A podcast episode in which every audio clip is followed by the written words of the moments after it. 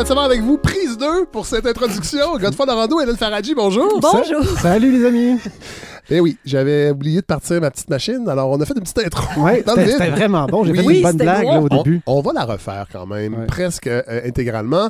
Euh, ben, content que vous soyez là. Euh, on n'est pas habitué encore, mais moi, on dit que c'est le fun de faire Ah oui. des épisodes avec des gens devant nous. Euh, vraiment. Euh, donc, merci Hélène, merci God d'être là. Vraiment, vraiment. Avant d'aller plus loin, je vous annonce que notre invité, plus tard dans l'épisode, sera Alain Farah, qui vient nous présenter son excellent roman 1000 secrets, 1000 dangers. Alain Farah, qui est euh, professeur de littérature à l'univer- à l'Université McGill, qui nous avait offert Pourquoi Bologne il y a quelques années, entre autres, un roman qui avait quand même eu une certaine résonance, et là, qui vient nous présenter son dernier roman. Euh, roman extraordinaire, grosse brique de plus de 500 pages, 1000 secrets, 1000 dangers. On va lui parler un peu plus tard. Bon, euh, la campagne de financement, c'est ce que je disais tantôt, dans le vide.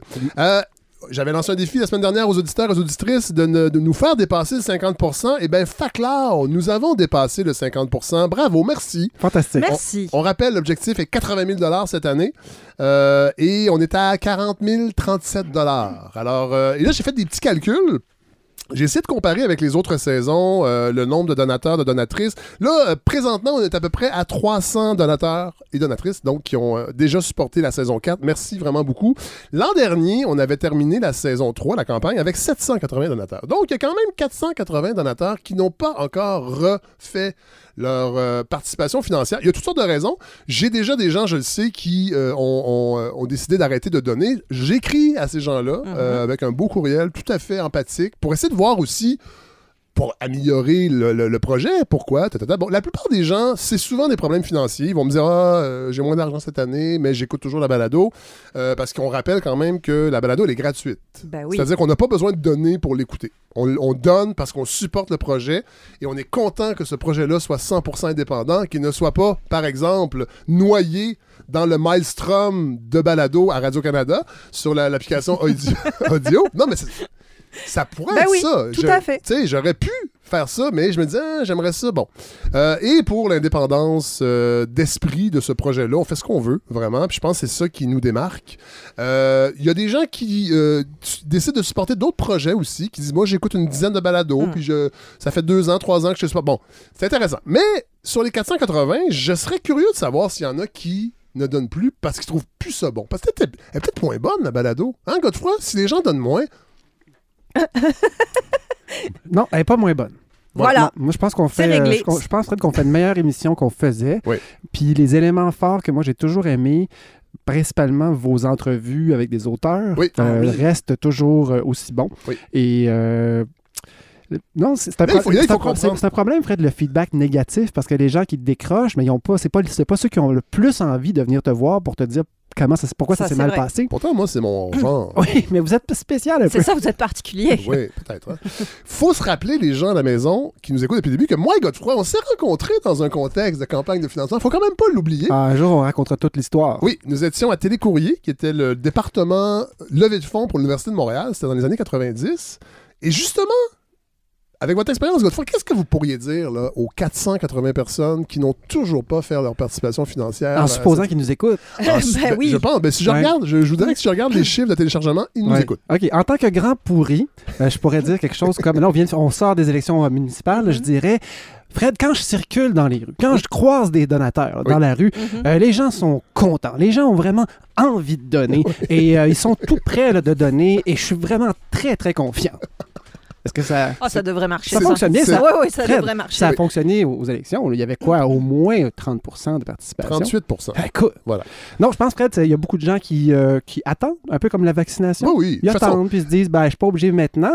il n'y a Euh, pas on- d'urgence. hein. On compte sur eux, on compte sur eux, et puis euh, ils sont précieux, ils sont, Ouais. ils sont indispensables, et puis on Parce a- qu'il faut se rappeler que les deux premières saisons, les deux premières campagnes de financement, euh, je, les, je- je les ai faites sur la, la plateforme La Ruche, Mhm. qui est la plateforme de sociofinancement, et il y avait une date limite. Mm. Et parce que la campagne ne pouvait pas durer éternellement, et il fallait avoir at- atteint l'objectif au complet. Il fallait avoir 100% C'était extrêmement stressant. Oui. On, a réussi les deux fois, mais à partir de la saison 3, je me suis dit, ah, non, je pense qu'on va y aller avec le site web, donc euh, les, les deux, les deux façons euh, PayPal, Stripe, qui sont les, les deux plateformes les plus euh, sécurisées et les plus connues pour faire des dons à, à des projets comme celui-là. Donc, il n'y a, a pas de date limite, il n'y a pas d'urgence. Cela dit, Euh, moi, moi, moi, mon but éventuellement, c'est de tout lâcher mes autres contrats et de ne faire que de la balado. Je sais pas si ça va arriver un jour, mais maudit que j'aimerais ça. Et euh, il y a des choses que je pourrais dire que je peux pas dire présentement.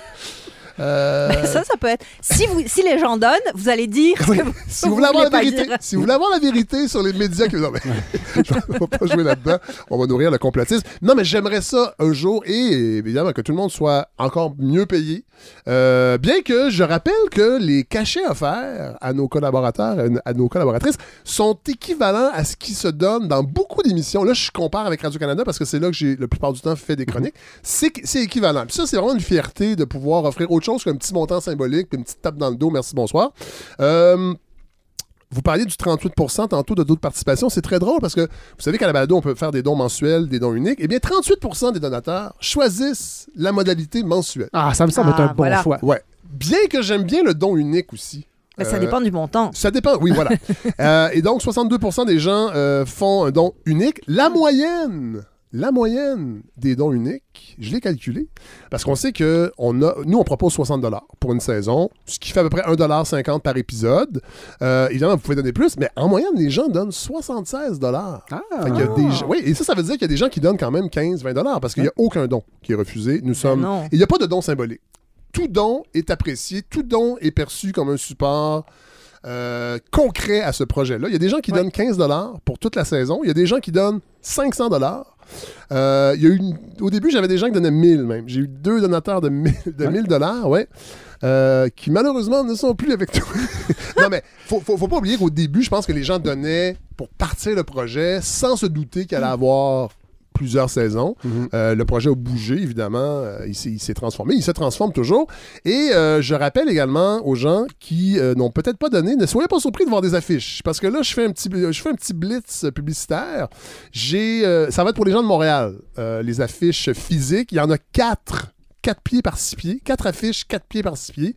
Euh, Donc, il faut bien choisir les quatre endroits où vous oui, allez les mettre. et ça, je l'ai fait avec mes amis de Publicité Sauvage. Donc, ça va être à peu près pendant un mois euh, sur euh, des quartiers des quartiers cibles, des quartiers stratégiques à Montréal. Je ne penserais pas qu'il y ait d'affiches à Hampstead, par exemple, euh, ou à Dorval. Euh, ça va être plus Plateau, Villeray, Rosemont. Ah, tiens, c'est étonnant. Oui, et, trois- et 300 affiches, euh, 11 pouces par 17 pouces, dans des euh, librairies indépendantes, des disquaires, des théâtres, petits, des cinémas de quartier. Envoyez-nous des photos si vous les trouvez. Ah ouais, c'est une bonne idée. Eh j'ai même pas ben pensé à ça. ouais. J'ai même pas pensé à ça, Hélène. Et j'ai- j'ai j'ai une autre suggestion qui est un peu dans... le- je, je- je- je prends votre suggestion au bon, Hélène. Moi, j'aimerais ça que des gens qui donnent, déjà, m'envoient un petit fichier audio ou même FaceTime pour me dire pourquoi ils supportent le projet. Puis j'en ferais peut-être un montage qu'on Oh, diffuserait Mais on va pleurer sur les médias si sociaux. ça. Mais ça dépend. ça, ça dépend ce que les gens vont dire. Moi, je vais pleurer si c'est seulement des gens que je connais. non, mais, non, mais j'aimerais, je serais curieux. là. Les 300 personnes qui continuent de supporter le projet euh, présentement, je serais curieux s'il y en a qui aimeraient m'envoyer la raison pour Mhm. convaincre peut-être d'autres gens qui hésitent. Parce qu'évidemment, il y a une grande offre avec les plateformes d'écoute aussi, Netflix. Moment donné, on ne Absolument. sait plus où mettre notre argent.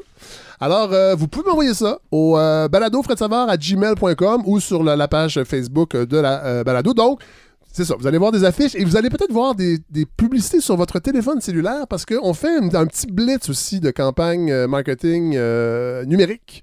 Parce que je, pense que ce projet-là n'a pas atteint son bassin euh, d'auditeurs et d'auditrices. Il y a encore des gens, il y a trop de gens qui me croisent dans la rue qui me disent et qu'on s'ennuie de toi la soirée, cette émission n'est plus écoutable. Qu'est-ce que tu fais présentement? Ben, je fais une balado, puis ils me disent, ben voyons donc! Voilà. Alors, ces gens-là pourraient voilà. être des auditeurs et des auditrices. Alors, euh, voilà. Et je veux remercier François Lovici et Isabelle Gagné qui ont fait l'affiche, qui, qui est pour vrai magnifique, euh, vraiment. Euh, François Lovici, qu'on va entendre bientôt dans une chronique, parce que c'est lui qui a fait des épisodes, en fait, sur les hits de l'été cet été. On dit les tubes. Les, Les tubes, de l'été, les tubes, du coup, les tubes. Alors, euh, merci François, Isabelle Gagné, euh, qui font ça dans la vie aussi. Moi, Ce j'ai sont- vraiment hâte de voir ça, Fred. On les a pas vus. Hélène et moi. Mais là. moi, moi, je l'ai vu dans une de vos stories. Oui, Fred. voilà, sur Instagram. Mais oui, Ouais. il a fait ça. Mais je vais la mettre sur Facebook. Euh, Ouais. j'ai, pas, j'ai eu moins le temps cette semaine. J'avais un tournage cette année-là et ça, c'est très exigeant. C'est très agréable, mais c'est des, des grosses semaines. D'ailleurs, je salue Miville, notre, mon petit bonhomme de 7 mois, qui fait en sorte que j'ai moins de temps pour faire d'autres choses. Euh, Cela dit, euh, sa maman fait encore moins de temps que moi. Alors, euh, voilà. Voilà. Donc, je fais un petit mot aussi pour les invités à venir. Vous savez que je travaille très fort pour avoir M. Guy Rocher à la balado. 97 ans quand même, mais là, il y a le deuxième tome de sa, de sa biographie qui est sorti, euh, je pense, ben, en fait, le lancement était cette semaine, de Pierre Duchesne. Euh, et là, ben, on, on essaie d'organiser ça. Je vais probablement me déplacer avec ma console et mes micros, mais je, ça serait vraiment incroyable qu'on Mhm. puisse avoir et. M. Rocher et Pierre Duchesne pour, euh, pour nous parler de ce parcours extraordinaire. Hélène Faradji, Robert Morin s'en Ah, vient j'ai à la hâte. balado. Je suis- J'ai hâte, mais je suis intimidé. Je dois Ah, la- bah, vous avez raison. Mon Dieu, je pensais que Ben non, mais désolé, mais c'est pas n'importe qui. je pensais que vous alliez me calmer les nerfs. Mais ouais, euh, Robert Morin, euh, ça, va être, ça va être extraordinaire, mais mon Dieu, je, ça, me, ça me- ça me stresse un peu de, de très Non, longtemps. mais je suis sûre que ça va être parfait. Je pense que la rencontre entre vous deux va être très, très intéressante. Deux, Mais- gra- deux grandes gueules, un plus timide que l'autre, Oui, mais ça devrait très bien se passer. puis deux bougonneux. Deux bougonneux, je vais être là. Je vais être là pour tempérer tout ça. L'important, Hélène, c'est que vous allez être avec moi. Alors, on va parler évidemment de son, son livre Scénario refusé, dont vous avez signé euh, l'introduction. Tout à fait. euh, la préface. Mhm. Et on va parler de quelques-uns de ses films. On ne Mhm. pourra pas faire toute une rétrospective. C'est tellement, tellement foisonnant comme, euh, comme carrière cinématographique, mais on va, ça va être une super rencontre. J'ai très, très, très hâte. On a Jonathan Livernois également qui va venir avec Mathieu Bellil. Euh, on va parler de de livres, en fait, le rapport entre la littérature et la politique, euh, avec un livre que Jonathan Livernois euh, va, il, il- il est sorti il y a quelques, quelques semaines, Entre deux feux, sur euh, la, la naissance, en fait, de la littérature québécoise via les figures politiques du 18e siècle et du 19e. Euh, c'est vraiment un livre particulier, euh, niché. C'est quand même niché, je dois la- je- je dois l'avouer. Ah, vous, Mais- vous pensez. Mais, mais c'est ça qu'on offre Ouais. à la balado. Absolument. Du contenu niché, mais accessible à tous. Oui. Et ça, c'est une vertu. Venez voir dans la niche ce qui s'y cache. Et oui, Et mais ouais. parfois, il y a des beaux petits chiots. Oui. Et des fois, non. Alors, euh, voilà, c'est ce qui s'en vient. Il va y avoir toutes sortes d'autres affaires aussi un peu plus tard. Et euh, ben, je pense que c'est le temps, euh, immédiatement, de se tourner vers vous, Hélène Faradji.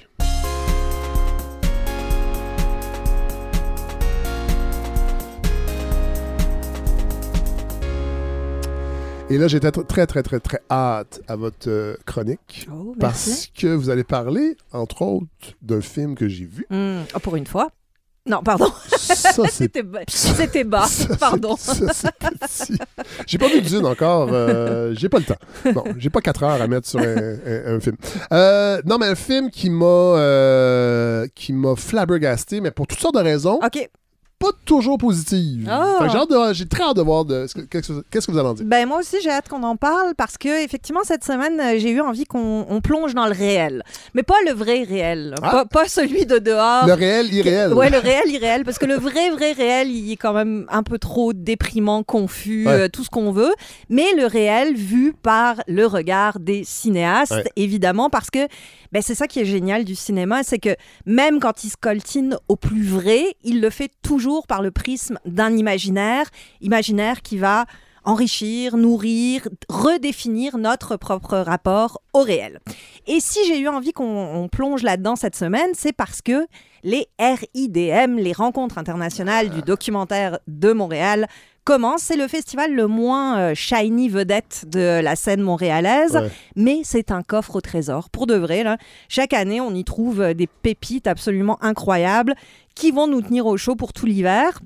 Et là, vous allez me dire, bah oui, mais c'est déjà trop tard. C'est déjà trop tard parce que ça a commencé le 10. Ah. Or, les gens qui nous écoutent, bah, il- c'est déjà commencé. Oui. euh, Qu'est-ce qu'ils vont faire? Et surtout qu'il y a des gens qui nous écoutent plusieurs semaines après la diffusion. Il y a ça, et Ouais. ça va. Et, et en plus, ça n'a lieu qu'à Montréal Oui. jusqu'au 21. Vous allez me dire, bah, tout ce beau monde-là va se retrouver. Tous nos beaux auditeurs, nos beaux donateurs et donatrices, bah, ils vont se retrouver le bec dans l'eau. Que nenni Que nenni, Fred me semblait aussi. Parce que la pandémie, bah, elle aura quand même eu ça de bon, c'est qu'elle aura démocratisé, désenclavé l'accès au festival Et de ça, ça va cinéma. rester. Moi, ça va rester, ça. Ben, c'est ça que je ne sais pas. Je suis Ah pas non? certaine que ça va rester. Ben, je sais qu'au théâtre, ils, ils ont dit oui, on a fait des captations, puis on va, on va maintenir Ah. cette possibilité-là, même quand la pandémie va, être finie, si jamais elle finit un jour. Je pense que la pandémie va finir avant l'état d'urgence, cela dit, euh, de- de- du gouvernement. Mais j'avais l'impression que ça allait changer un peu le paradigme de comment on offre. ce nouveau modèle hybride, Oui. effectivement. Donc, on a une partie qui se passe en salle Oui. cette année. En tout cas, l'an dernier, c'était tout virtuel. Mais cette année, on a une partie en salle, comme à l'ancienne, et une partie qui se passe bah, sur les réseaux, Oui. sur le site du festival. Tout on peut voir les films auxquels on n'aurait pas accès euh, si on n'était pas dans les dates proposées et à Montréal. Est-ce que ça va se poursuivre? Et Pour l'instant, ce que je sais, c'est que les festivals sont en discussion pour la suite des choses. Bon. Donc, est-ce que ça va rester en 2022 Moi, je trouve que ce serait une excellente Ben oui. idée. Ne serait-ce pour, les gens qui peuvent pas se déplacer, qui sont pas à Montréal ou qui sont loin. Et- Québec, le Québec est grand. Et surtout pour des films comme ceux qui sont présentés au RIDM qui n'ont pas de destin commercial. Non, voilà. Euh, c'est souvent des films qu'on ne peut voir qu'en festival, Ouais. qui ne sortiront pas en salle, qui n'auront peut-être pas accès aux plateformes non plus de visionnement qu'on connaît. Tout à fait. Et donc, c'est le seul moment où on peut les voir. Et ouais. effectivement, si on n'est pas à Montréal pendant les 10 jours où ça a lieu, ben, on est un peu embêté. Sauf que, comme je vous disais, euh, les RIDM, ils vont avoir leur édition régulière du 10 au 21, mais euh, du 14 au 25. Et donc là, Oui. pour nos auditeurs, ça va fonctionner. On peut accéder au festival en ligne. Et ce qui est formidable, c'est très, très bien fait. On peut acheter des blocs de visionnement. Ah oui. Donc, vous avez trois blocs de visionnement, à peu près 20-30 films par bloc, Oui. c'est quand même Ah oui, assez même. Pour une trentaine de dollars. Ah ouais. C'est rien, Mais non, tout à fait. c'est extraordinaire. Wow. Donc, profitez-en. Non, mais je peux pas croire qu'ils vont pas maintenir. Mais Faut a- que, ça, faut, faut que ça soit une nouvelle façon de, de présenter des on, festivals. on peut aussi rentrer dans les, les petits détails techniques, c'est que ça coûte cher Ah pour oui. les festivals. Ouais. Euh, on a des problèmes de droit. Il y a Ouais. certains Ah, distributeurs qui veulent pas nécessairement rendre les films disponibles sur le net, qui demandent des prix différents, Ah, qui ne sont pas rémunérés de la même façon que quand euh, le film est présenté en salle avec des guichets, des, des recettes au guichet. C'est toutes sortes de petits enjeux un peu plates, mais qui font que la formule, ben, on ne sait pas encore si elle va être viable ou pas. Mais on peut, se croise les doigts. On ne peut que le souhaiter parce que mais ces films-là, en particulier ceux qui sont montrés euh, au, au RIDM, c'est des films souvent sans vedette, Ouais. sans colifiché, je reprends mon mot. J'ai- décidé que je l'imposais euh, cette année. Euh, et et c'est des films surtout qui vous requinquent l'altérité. Pour de vrai, Ah. ça nous fait du bien Oui. de voir à travers le regard de cinéastes comment les autres vivent, Ouais. comment ils se débrouillent.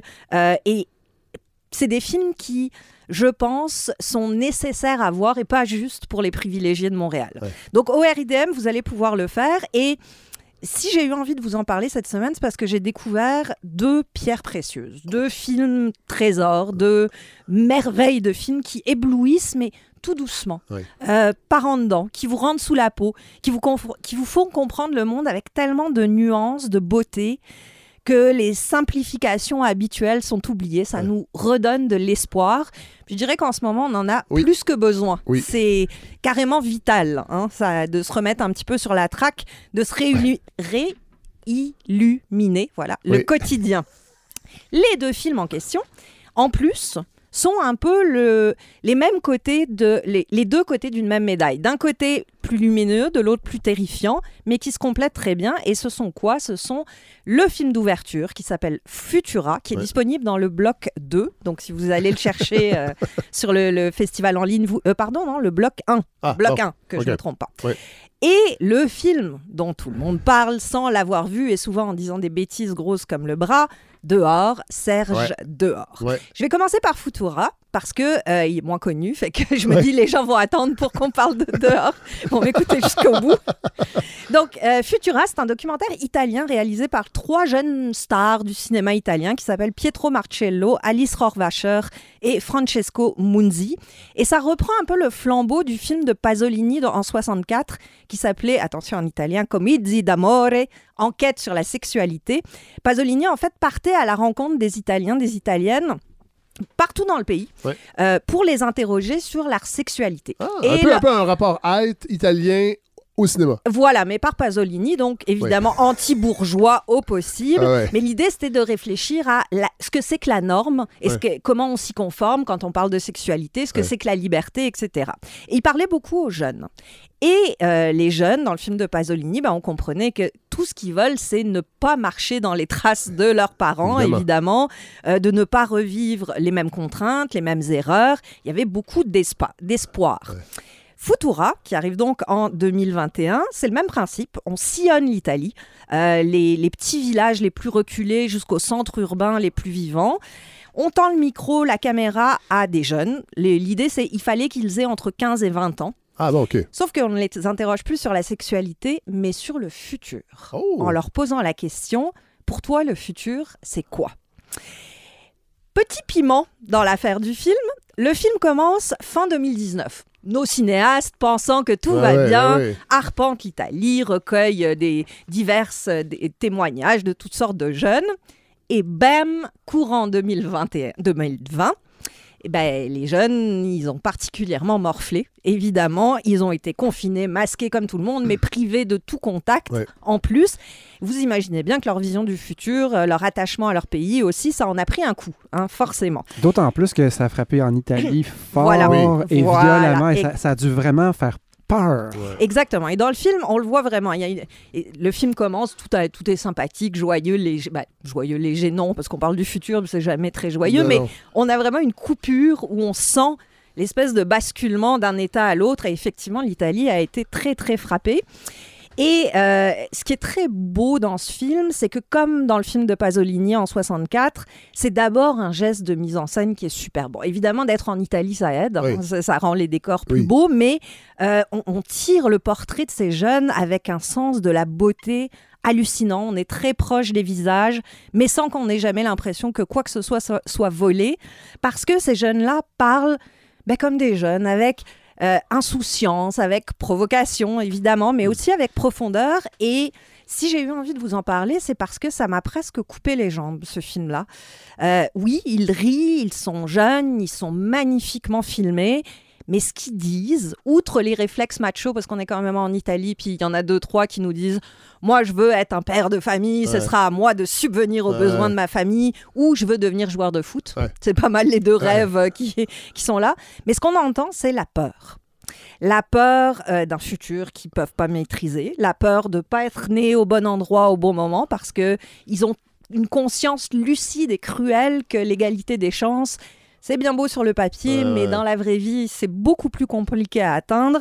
La peur de plus avoir d'illusions, de plus avoir de courage, de plus avoir d'espoir. C'est un film triste, oui, qui serre le cœur, mais qui est un instantané assez fascinant de ben, collectivement où est-ce qu'on en est et surtout où est-ce qu'on va. Et on va écouter un petit extrait à Rome où euh, on entend justement ces jeunes qui, euh, je vous traduirai après, qui évoquent les réseaux sociaux. Io credo siano i social network che ci hanno dato la botta finale. Tutta sta connessione non ci fa bene. Tutti si fanno i cazzi degli altri, è un continuo scambiarsi informazioni ma a nessuno che gli interessa veramente. Quindi quello, no? Quel sentimento, no? quella sensazione di libertà che in realtà poi ti limiti semplicemente a stare tutto il giorno da- a dire cose che a nessuno importa e non fai niente di pratico. Vous vous souvenez, les- on disait ah, les réseaux sociaux, ça a permis au moins aux jeunes de garder contact. Euh. pendant- Non, ce qu'il nous dit, c'est je pense que les réseaux sociaux nous ont donné le coup fatal. Être tout le temps connecté, ce n'est pas sain. Se préoccuper comme ça de ce que font les autres, c'est fucking insane. Ils le disent aussi Ouais. là-bas. On n'arrête pas d'échanger des informations, mais tout le monde s'en fout. Tu te sens libre, mais en fait, tu passes ton temps à parler à des gens qui s'en foutent.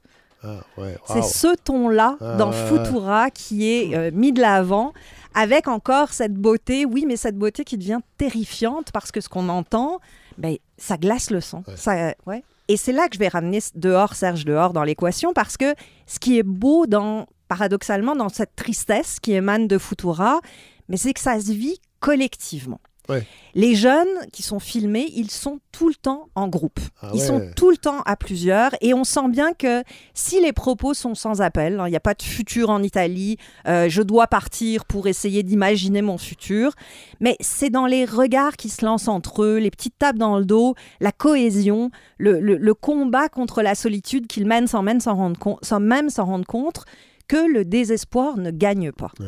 Et c'est pour ça qu'il est beau ce film-là, et c'est aussi exactement ce que fait cet extraordinaire documentaire de Martin Fournier et Pierre-Luc Latulippe, qui va être au RIDM, mais aussi en salle à partir du 19 novembre. Donc tout le monde va pouvoir le voir. Je vous vois faire des... euh, Ben, parlez parce que j'imaginais, moi j'ai eu- la chance de le voir avant qu'il sorte pour, euh, Ouais. pour cette année-là. mhm. Euh, et je m'imaginais en salle, ce film-là, ça, ça- ça- ça doit être oppressant. Ça doit être oppressant et ça doit être un moment d'émotion collective assez rare aussi. Ouais. On- Mais parlez-nous, de- Ouais, parce que c'est un, film avec un ton très particulier. Voilà, dehors Serge dehors. Alors contrairement à tout ce que vous avez pu lire, parce qu'on en a beaucoup lu Oui. déjà sur ce film-là, sous la plume de ceux qui veulent le réduire à un truc marketing assez indigne, Ouais. ce n'est pas un film sur Serge Thériault. Non. Ce n'est pas du tout ça. C'est un film qui prend pour point de départ Serge Thériault, ou plutôt la question, mais où est passé Oui. Serge Thériault? Et ça, c'est une question qu'on se pose beaucoup. Dans le, moi, je sais que dans le milieu, bon, euh, c'est une question qui revient souvent. On a de- moi, j'ai eu toutes sortes de, j'ai entendu toutes sortes de choses qui étaient plus ou moins vraies. Mhm. Même l'endroit où il y a exactement la ville, il y, en Mhm. avait plusieurs. Et ce film-là, euh, je pense pas que part de ça, mais euh, élude beaucoup de choses qui se disaient euh, sur Serge Thériault. Oui, parce que la question que se sont posées les deux réalisateurs fans de Thériault, comme beaucoup, beaucoup Oui. de gens, oui. c'est mais qu'est-ce qui s'est passé? Ouais. Il a disparu de notre espace médiatique un peu du jour au lendemain. Ouais. Gasbar Blues, dernier gros coup d'éclat, Ouais. et après ça, peut-être une ou deux apparitions ici-là, mais. Complètement évanoui de la scène publique. Un immense comédien, c'est ça aussi. Immense Il- comédien. Il, il- il est incroyable. Autant dans le comique que dans, la tout, tragédie. C'est un des plus grands. C'est probablement un des plus grands. Ouais. Et donc, ils se sont posé cette question-là. Et ils ont mis un an et demi à trouver son adresse. Juste à trouver son Ouais, adresse. ouais. Là, ils sont allés cogner à la porte. Et ils n'ont pas rencontré Serge Thériault. Ils ont rencontré la conjointe de. Serge, qui s'appelle Anna. Et surtout ses deux voisins d'en dessous, Oui. qui s'appellent Ro- qui s'appellent Robert et Jolande. et ce sont eux qu'on va rencontrer. Ce sont eux le sujet de Dehors, Serge Dehors, parce que c'est eux qui assurent le lien, Oui. enfin, ce qui reste de Oui. lien entre Serge Thériault et le monde.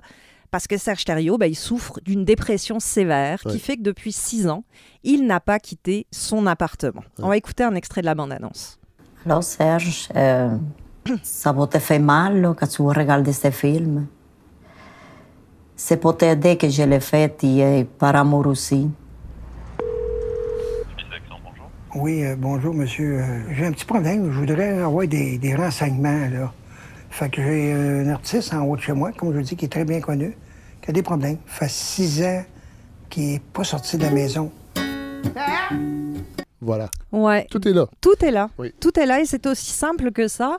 Euh, on va rencontrer des gens qui aident. Parce que non, c'est pas un film sur Serge Thériault. On nous fait pas le coup ringard de la bio- biographie Non. Wikipédia. Euh, euh, Attendez-vous pas avoir des archives, il n'y en a pas. Zéro, zéro archive. Ben, il y en a une. Oui, mais on, on explique à peine qui est Serge C'est une Thériault. archive d'intimité, d'une Voilà. fête. euh, bon. Mais je veux dire, si par exemple on montrait ce film-là à des, des spectateurs, je sais pas moi, euh, euh, russes, Oui. Qui n'ont aucune idée de qui est Serge Thériault, Ça les aiderait pas même. ça ne les aiderait Non. pas à comprendre qui est Serge Thériault. Par contre, ça les aiderait à comprendre qui on est Ouais. collectivement. Euh, parce que ce film-là, moi, je trouve qu'il fait ce que le cinéma fait de plus beau, de plus évident, de plus magnifique, c'est-à-dire qu'il crée du lien, il crée des ponts. Euh, encore une fois, c'est pas un film sur Serge Thériault parce que c'est un film sur la santé mentale. C'est un film sur la prison qu'est la dépression pour ceux qui en souffrent, sur comment ça isole, ça dépaisse de toute humanité, ça confine. On ne verra même pas Serge Thériault. On va l'entendre, on va, Ouais. on va pas, apercevoir euh, sa oui, silhouette. Voilà, voilà, voilà, voilà. mais on va l'entendre Ouais, à peine. ouais. Et c'est sa présence hors champ qui va devenir retentissante. C'est-à-dire qu'on va le deviner. On va deviner sa souffrance, mais on va constater celle de ceux qui aident. Ceux qui restent, ceux qui souffrent autant que le malade, euh, qui triment, qui portent à bout de bras, qui prennent sur eux, qui agonisent, en particulier Anna. Ouais. Ce personnage, personnage, c'est pas c'est une vraie personne, Oui, mais qui est seule ou presque. Elle a ses deux voisins qui Ouais. l'aident. et, ça- et leur fille, qui a Et là- 16 ans. C'est ça, qui, est 15 dans ans, une ouais. adolescence, Oui, euh, bah, évidemment qu'on imagine un peu plus compliquée. Mais cette Anna qui porte à bout de bras la survie d'un autre être humain, tout simplement, Ouais. qui lui-même n'est plus certain de vouloir vivre. Et ce qui est formidable de Dehors Serge Dehors, c'est qu'on cherche pas à l'héroïser, Anna. Euh, on n'est pas, Non. dans- on n'est pas dans un Disney où elle, elle, elle va sauver euh, son, son mari dépressif. Non, elle souffre aussi. Ouais. Et ça nous montre ce que c'est, et pour la personne qui est malade, et pour l'entourage, les- Ouais. ce qu'on a appelé, ou ce qu'on appelle encore les aidants naturels, et dont on soucie très peu, il faut dire. Euh, on, la, on, voit ce que ça fait, concrètement. Et moi, je trouve que c'est ça le cinéma à son meilleur. C'est ça ouvre le regard, ça crée de l'empathie, ça fait comprendre le monde et ça redonne de l'espoir. Puis vous savez Godard, Jean-Luc Godard disait "Je ne veux parler que de cinéma, pourquoi parler d'autre chose? Avec le cinéma, on parle de tout, on arrive à tout." Bah, des films comme Dehors, Serge Dehors, c'est exactement ça. On parle de tout tout ce qui fait mal, tout ce qui nous unit, et on arrive à tout, c'est-à-dire trouver la beauté dans le plus sombre. Euh, moi, j'avoue que. Parce qu'il n'y a aucun effet de style là, dans ce documentaire-là. là, vraiment, il y a. C'est. c'est- c'est vraiment un- un- une. En fait, le, le film a une ambiance particulière, mais moi, j'avoue qu'au début, je me, je, je me sentais voyeur. Pour vrai? Ouais. Puis, euh, puis j'en ai parlé avec d'autres gens qui l'ont vu aussi, et euh, c'était plutôt partagé. Euh, mais ça se dissipe, cela dit. Puis là, il faut le voir au complet, là, évidemment. Euh, en salle, c'est pas un problème. Mais, euh, mais je sais qu'il y a des gens qui ont arrêté Parce que c'était trop.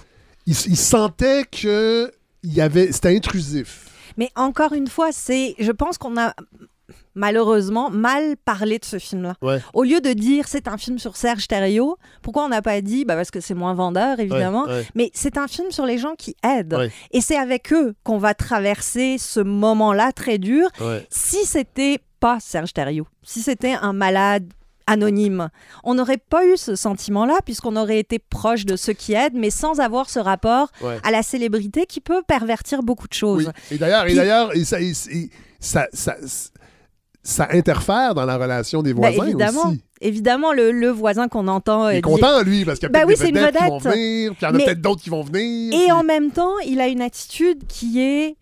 il- comme il aide, il aide son ah, oui. voisin. Ah, totalement, Il- totalement, dire, totalement. Puis le fait que ce soit une vedette, ça ajoute Oui. à son, Oui. son interaction et Oui. tout. Mais il y a quelque chose de très beau. Puis c'est aussi, si jamais euh, le film ne vous rebute pas ou ne euh, vous euh, décourage pas de cette approche très intimiste, c'est du cinéma direct. Hein. oui, Donc, non, on- mais c'est ça. il n'y a pas d'intervention des réalisateurs. Ouais. Oui, dans avec Anna. Ils Oui. parlent beaucoup à Anna, mais ils ne tiennent pas la main sur euh, comment on doit euh, approcher les Non, choses. C'est leur deuxième film. Ils ont fait un premier film qui s'appelle Manoir, qui est extraordinaire aussi, euh, qui en fait, le manoir en question, c'était un lieu où des personnes sorties de d'hôpitaux psychiatriques, donc Ouais. avec des gros problèmes de santé mentale, pouvaient se reposer quelques instants.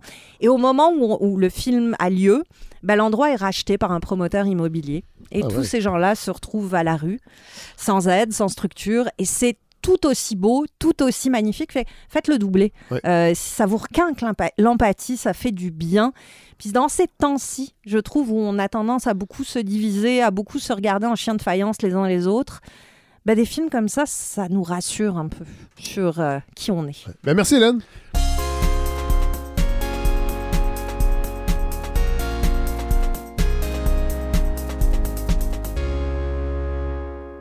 Godefroy, vous avez vous Est-ce aviez qu'on l'air de est-ce qu'on vouloir- est chanceux, Fred, d'avoir Hélène qui est là, puis Ben oui. qui, nous, qui va voir, qui suit un festival, puis Oui. qui nous résume, qui nous parle de deux films en particulier Oui. sur lesquels On est très chanceux. on, on devrait porter notre attention. Oui. C'est curieux parce que je vous écoutais, Hélène, puis on dirait que malgré ce que vous disiez, moi, ces deux idées de films-là m'ont juste Downé? écouté. Oui, oui, ça m'a affecté.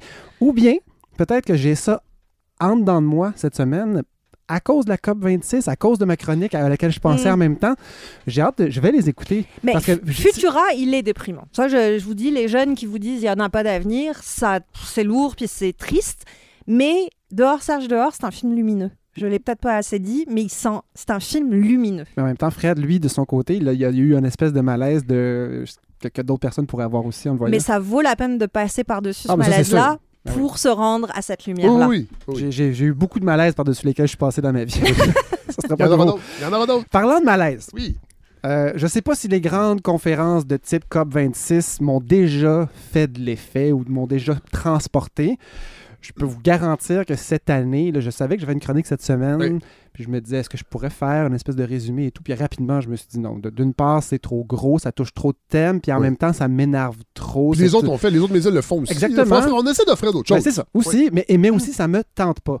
Euh, pendant les élections fédérales, cette année, je me disais, je me suis fait la remarque suivante. Pendant un des débats, je me rappelle plus lequel, je me disais, même si on n'a pas beaucoup parlé d'environnement, pendant, pendant les débats, il y a eu des moments où il y avait une section environnement et je me suis- le mot qui me venait en tête, c'était obscène. Hum. Je me disais, comment est-ce que c'est possible de vraiment de faire ça, de d'accorder 20 minutes à l'environnement dans un débat fédéral, alors que... Surtout à partir de la 43e minute, des fois. Non, mais- c'était Ouais, loin, ouais, c'est c'était ça, c'est loin, pas une priorité. Mais, mais hein. c'est important pour tout le monde. Quand Oui. on en Ouais. parle, vraiment, c'est majeur. Oui. De, Blanchet, Trudeau, Oui. Mm. Singh, on est tous vraiment Ben, transportés même par les ce gens dans les sondages le disent. Ben, Ils- c'est ils ça. achètent des VUS, mais ils Fred- disent que c'est bien important. Tout le monde en parle. OK? Je m'inclus là-dedans, je Ouais. nous inclus là-dedans. Euh, mais peu d'entre nous sont prêts à faire des vrais sacrifices, même des petits, pour, pour nous Ouais. ajuster à ce, ce qui nous inquiète, ce qui Mhm. s'en vient. Et nos politiciens ils en débattaient, ils faisaient comme si c'était important pour eux. Ouais. Parce qu'ils veulent nos votes, parce que nous, on s'imagine que c'est important pour nous, mais qu'on n'est pas prêt à faire des Ouais. gestes. Bref, tout ça ensemble, je me dis, on, est, si on, pouvait- on était clairement face à des belles paroles, alors que dans notre quotidien, vraiment, ça, ça reflète, ça se reflète pas. Et de devoir des politiciens en débattre comme si c'était vraiment important, il y avait quelque chose là-dedans, je me disais, ça, ça m'écœurait. Alors, évidemment, imaginons si je me sens comme ça, face à un simple débat euh, national, fédéral, canadien. Imaginez-vous quand je me sens devant une conférence internationale sur le climat où le trois quarts du monde est venu en jet privé. Ben oui. Euh, ça me donne quasiment envie de dire assumez donc. C'est ça, là, je voulais vous allez voir, je suis un peu lourd aujourd'hui. Oui. Euh, mais c'est comme ça, ça arrive, hein, on est des oui. humains. Euh, J'ai presque envie de dire assumez donc le fait qu'on fera rien. Puis là, on va regarder nos urgences se remplir. Puis on va attendre que ce soit notre grand-mère qui tombe malade pour finalement se dire Ah, fin- je devrais peut-être écouter les règles de sécurité. Hey, je me trompe de crise. Mais c'est la même maudite affaire. Ben oui. Et Pierre Chastenay, Fred, dans le devoir d'aujourd'hui, jeudi, Oui. Euh, il, a, il a écrit un court article. euh, Jeudi le 11 novembre Oui, exactement. 2021. Jour du souvenir. Tchou, tchou. Et euh, je- justement, je me souvenais plus de Pierre Chastenay. Et là, il revient. Franchement. Euh, Fred, ça, a pris du temps aux humains, c'est ce qui explique. Ça a pris du temps aux humains à, à réaliser que c'était pas une bonne idée de jeter leur vidange à terre. Oui. Le premier qui a inventé une poubelle, il a dit Hey, on peut tout Mais mettre c'est nos vidanges C'est. Eugène. C'est le jeu- Eugène Poubelle. Eugène Poubelle. On voilà. met nos affaires là-dedans. Quelle Ouais. bonne idée. Puis là, à un moment donné, quelqu'un dit Mais c'est parce que là, la poubelle est pleine. Ouais. Qu'est-ce qu'on fait, Eugène Ah, ben là, il faut penser à d'autres choses. À GG. on peut. Fait que là, c'est concret. Oui. Euh, on- quand on voit nos vidanges, qu'on se rend compte que ça pue, on se dit Ah, finalement, l'idée de tout mettre les vidanges n'importe où, c'était pas une bonne idée. Donc, Non. on vit la conséquence, on s'ajuste. Oui. Après ça, pour une conséquence du genre, tout le monde tombe malade parce que le village d'à côté chise dans la rivière. euh, ça, ça prend plus de temps. Il faut que la science s'y intéresse, mais on finit par comprendre que faut, faut- faut récolter les déchets, Oui. les mettre ailleurs, puis boire cette eau-là, c'est pas une bien bonne idée. Non. Mais ça prend du temps. Oui. Il faut que ça prend des scientifiques de pointe. Imaginez-vous un une histoire comme le réchauffement climatique. Le parallèle avec la COVID est tellement facile. C'est-à-dire, la conséquence, elle n'est pas dans notre face concrètement. Mhm. On peut encore se convaincre qu'un automne chaud, c'est pas vraiment le réchauffement. Puis si c'est le réchauffement, est-ce que c'est vraiment... Ou les, ou les gouttelettes, Non, ou les aérosols? J'ouvre une parenthèse. Aux- Oui. Aux, élections municipales, on nous a encore demandé d'enlever notre masque, d'en mettre un nouveau. Oui, c'est vrai. Mais c'est c'est- Ben ben, ridicule. Mm. Faut pas enlever un masque dans un gymnase d'école mal ventilé pour mettre un autre masque. Mais ça, tu sais, parler de science, on Mhm. pense avoir compris exactement comment ça fonctionne. Juste la transmission Ouais. et on n'est même pas rendu là. Non, ça. Fait Et là, imaginez! une affaire aussi complexe que le climat. Oui. Alors voilà, Ben, c'est pas compliqué. Avec les milliards de dollars qui sont Oui. impliqués Ah ouais. par des modifications qu'on pourrait faire. Alors donc, tu sais, ch- changer de comportement face à une menace qui pourrait être comprise a dû être analysé pendant des dizaines d'années. Je Ouais. parle de la menace du- du- de, de la catastrophe climatique. C'est pas étonnant qu'on soit lent à réagir, pas tous, mais certaines personnes. Et parlant de lenteur à réagir, dans le devoir aussi d'aujourd'hui, quelle chance, un entrefilet dans le devoir, le Parti conservateur du Québec ferait de son propre plan en environnement. Ah, wow! Est-ce que vous saviez ça? Bon. Alors, le devoir, en quelques lignes, nous donne des extraits et je, je ne commenterai pas, je vais juste en parler un peu. Alors, reprise de l'exploitation des gaz de schiste. Ça, c'est le Parti conservateur du Québec. Oui. Oui, Éric Duhem. Éric Duhem. Oui. Faut- Ah ben. Faut-il le rappeler? Fin des subventions aux véhicules électriques, Ah, ben oui. Ah, ben oui. appui au troisième lien, Oui. Logique. fin de la consigne Ah, ben oui. et élargissement de l'autoroute 20 et de l'autoroute 40. Ah, ben oui. Et on commente le tout en disant les conservateurs sont des optimistes, pas des alarmistes. Ouais. Je ferme la parenthèse. Eux, eux sont comme François Legault, hein, font pas d'éco-anxiété. C'est niaiseux de faire Ouais, ça. Exactement. Faut voir la vie Mais en Fred- rose-vert. Et comme vous le disiez, Fred, à une certaine époque, plus souvent, mais j'apprécie à chaque fois que vous le faites, je trouve que c'est un parti qui propose une belle fraîcheur. Ah oui. Hein? Belle fraîcheur. Vraiment, je disais ça, je me disais, mais c'est pas possible, c'est pas possible. Et pour, ils doivent faire ça vraiment pour charmer une partie de l'électorat. Je peux pas croire qu'ils y croient vraiment. Ça, je peux pas Oh, croire. ouais. Peut-être que oui. Hmm. Prenons ensemble lentement conscience de tout ce cynisme qui m'habite aujourd'hui. Imaginez-vous qu'une conférence internationale sur le climat, ce que ça peut bien m'inspirer. Donc, sachant qu'après une semaine, donc là, au moment où vous nous écoutez, la conférence est terminée. Oui. hein. Il va y avoir une déclaration finale et tout, mais au point où on se parle aujourd'hui, les premières versions de cette déclaration finale ne disaient pas un seul mot sur les, euh, un sujet secondaire qu'on appelle les énergies fossiles. Oui. Pas un mot. Non. Il a fallu que les gens disent Hey, euh, c'est pas normal. Puis Oui. là, ben là, ils sont en train de travailler quelque chose. Là, j'ai pas vu votre chronique, Godefroy. Mhm. Est-ce que vous allez parler de la délégation de l'énergie fossile? Non. Parce que. Non, je voulais pas parler de la COP26. Non, non, euh, mais j'ai su ça cette semaine. La- le, le nombre de personnes Ah oui, oui, issues le nombre. des énergies Ben oui. fossiles qui sont présentes dans la COP26, si c'était un pays, Ouais. ça serait la plus grande délégation. Ouais, ben, Aïe, aïe, aïe. Ça vous donne une idée. Mais ouais, comment ne pas comprendre Greta hein, qui, va, qui va devant, euh, devant l'endroit puis qui dit que c'est du blablabla puis Ouais. On les comprend les jeunes d'être désespérés Ben ça oui. rejoint ce que Même ce les vieux dit. sont désespérés. ouais, mais Fred, ouais mais euh, nous ça nous touchera moins Ben, bah moins longtemps ouais. parlant de. Ouais, ben non, c'est pas vrai, Hélène, parce que moi, bon, j'ai un petit garçon de 7 mois, je vais faire mon testament éventuellement, puis je vais peut-être en laisser moins, sachant que la- le monde va imploser, J'avoue, puis en dépenser plus de mon vivant. Ça a quand même un impact c'est pour ma vrai c'est vrai vous avez raison c'est beau comment tu parles. Euh, Fred, pour, juste pour te rajouter un peu de- de- d'odeur de, vomi là, de- dans Oui. la pièce, euh, tout de suite après son élocution d'ouverture, Boris. Johnson, Oui. Euh, Boris Johnson a quitté Glasgow en jet privé pour aller participer à un repas dans un club privé à Londres. Club Wow. privé pour hommes seulement.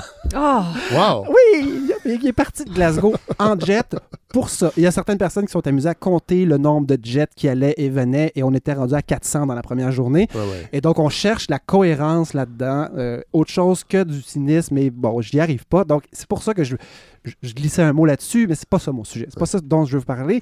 Au moment où je sombrais dans la, la décrépitude mentale liée à ces, ces- ces enjeux-là, euh, j'ai fait quelque chose que je recommanderais à tous nos auditeurs et que vous, Fred, vous avez déjà fait. Oui. Je recommande aux gens de lire le livre de Arnaud Turiac-Cloutier Oui. et de ses amis. Il y a deux autres auteurs. Oui. Euh, je suis en train de faire ça maintenant. Alors, je sais bien, j'ai écouté, la, ben oui. j'ai écouté la discussion. Donc, Mhm. le livre, c'est euh, pour une écologie du 99% et je fais quelque chose. Je lis les sections, les mythes un après l'autre, Oui. et après ça, j'écoute l'entrevue Ouais. avec lui et ce que vous y ajoutez. Et sérieusement, ça me donne une pogne sur, sur la, mes réflexions. Et donc, je, je sais, Fred, que vous recommandez souvent aux auditeurs des excellents livres. Oui. Et là, je, je me permets de renchérir. Oui. Je sais que plein d'autres. Il y a plein de mes amis qui l'ont acheté à cause de, de l'épisode. J'appuie. C'est vraiment excellent. C'est, vous avez dit que c'est un page turner, c'est vrai? Oui. C'est, c'est vraiment T'as- captivant. Et euh, pour un sujet qui. Pour les gens peuvent se dire Ah, je suis tanné, je suis Ben, tanné. Oui, mais je suis Ouais, tanné, ou moi, qui, avec. peut avoir l'air qui peut avoir l'air rébarbatif aussi euh. Oui, mais pas du tout. non, Non. c'est ça Alors, c'est, c'est vraiment intéressant. Je vous encourage. Euh, Voilà. Je veux juste. euh, C'est important, Frédéric Legault Oui. et Alain Savard, Voilà. qui sont les deux autres co-auteurs de C'est- ce livre. c'est Il faut les nommer les trois. Arnaud Ouais. était notre invité. C'est Oui, pour ça que je, oui. que je le connais. Les deux autres, je les connais pas. C'est Oui. pas des vrais humains. Bon. Donc, Fred, je porte une partie du problème des gaz à effet de serre sur mes épaules, Ouais. dans le sens où, je- depuis un certain temps, j'adapte plein d'éléments de ma vie, puis j'en parle ici, de- pas pour faire la morale, mais pour... Pour, Pour faire la parce que- parce que non c'est une expérience je- je- je- D'ailleurs, j'aurais peut-être besoin de votre aide. On, on fera une discussion un jour sur comment faire pour que je ne devienne pas vraiment chiant. OK. OK, il va falloir que vous m'aidiez. Je parlais à ma soeur ce matin, puis j'ai vu dans son visage Ah ouais, hein? un petit peu tanné ouais. je fais chier. Ouais, Ouais, ouais, je non, fais non. chier. Euh, on, on pourra en reparler. Je ne veux pas me l'or Vous avez peut-être trop de sœurs. Peut-être que j'ai trop de sœurs. J'en ai trois. Mais j'ai pas de contrôle là-dessus, Fred. Euh, on en parlera. Est-ce que mes actions, Fred, ont un impact? Mes vraies actions, pas quand Ouais. je parle. Quand mes actions, Oui. est-ce que ça a un impact? Est-ce que ça vaut la peine de les faire? Mm. Alors que, justement, euh, pour l'écologie du 99 nous, nous expliquait que, je sais pas, je me rappelle pas des chiffres exacts, 99% des gaz à effet de serre libérés depuis le début de, de- de l'in- l'ère industrielle proviennent de quelques dizaines de compagnies. Voilà. Donc, est-ce que c'est complètement futile de faire quelque chose d'aussi ridicule, dans le fond, que de prendre le vélo plutôt que le métro? C'est ça. Que Je parle de vélo sans arrêt, mais j'ai j'ai pas scrappé une auto, Oui, moi. et c'est comme, la, c'est comme la Chine. Il y a beaucoup de gens qui disent pourquoi on ferait des efforts. La Mhm. Chine. Ouais. Mais dans le livre, Mhm. Pour une écologie du 99% on rappelle que, dans le fond, la Chine sous-traite notre propre pollution parce qu'on achète plein de cossins. Fait que faut... Sachant ça maintenant, moi, quand quelqu'un me dit ça, je dis oui, mais la Chine Mhm. fait à ta place Ouais. la pollution que tu consommes en Ouais. faisant venir des Mhm. cossins sur Amazon. Ouais, et quand tu calcules, Alors, ta gueule. quand tu calcules l'empreinte écologique d'un Canadien, Oui. puis tu dis, ah bon, c'est Oui. c'est pas tant que ça, Mhm. mais si on calculait l'empreinte écologique de tout ce qui est délocalisé, Oui. ben, Eh on, on- on aurait des chiffres dégueulasses comme les autres. Et rappelons que l'industrie pétrolière au Canada reçoit 13 milliards par année en subventions ou en allègements fiscaux ou en programmes. Et on est le, le- le- on est le pays qui finance le plus son industrie des énergies fossiles. Fait que je veux bien qu'on parle de la Chine, là, Mhm. mais on, est, on a un bout à faire ici, Voilà. dans ce beau pays qu'est le Canada. Alors, voyez, ma crainte qu'on devienne chiant, Oui. c'est ce que, ce que Non, ça donne ici. Alors, euh, Donnez généreusement Oui. Est-ce qu'il y, y a une limite à la futilité de mes actions? Surtout quand on voit dans le Guardian du 5 novembre ceci. OK? Pour atteindre l'objectif du 1,5 degré maximum d'augmentation euh, au cours des prochaines années, Ouais. donc le scénario de- des accords de Paris, que déjà on a échappé, on n'est pas capable de le faire, la moyenne des humains devrait libérer moins que la moitié de ce qu'ils font déjà en ce moment. Oui. OK? Donc le résultat final, ce serait autour de 2 tonnes par humain par année en 2030. Bon. Ce que le Guardian nous apprend, c'est qu'il cite une étude, une étude du Institute for Europe- European Environmental Policy d'Oxfam. Euh, les personnes les plus riches de la Terre, donc le vrai 1%, le complément du 99 dont parlent nos amis, euh, ils devraient non pas atteindre, eux, l'objectif, si on, calcule la, la- la courbe de leur développement, ils ne devraient pas atteindre l'objectif de diminuer de moitié. Eux autres seraient plutôt dans le x30. Ah ouais. Donc, ce que ça veut dire, c'est que on peut bien se sentir investi, vous et moi, vous avec votre scooter et Oui. moi avec mon pas de voiture.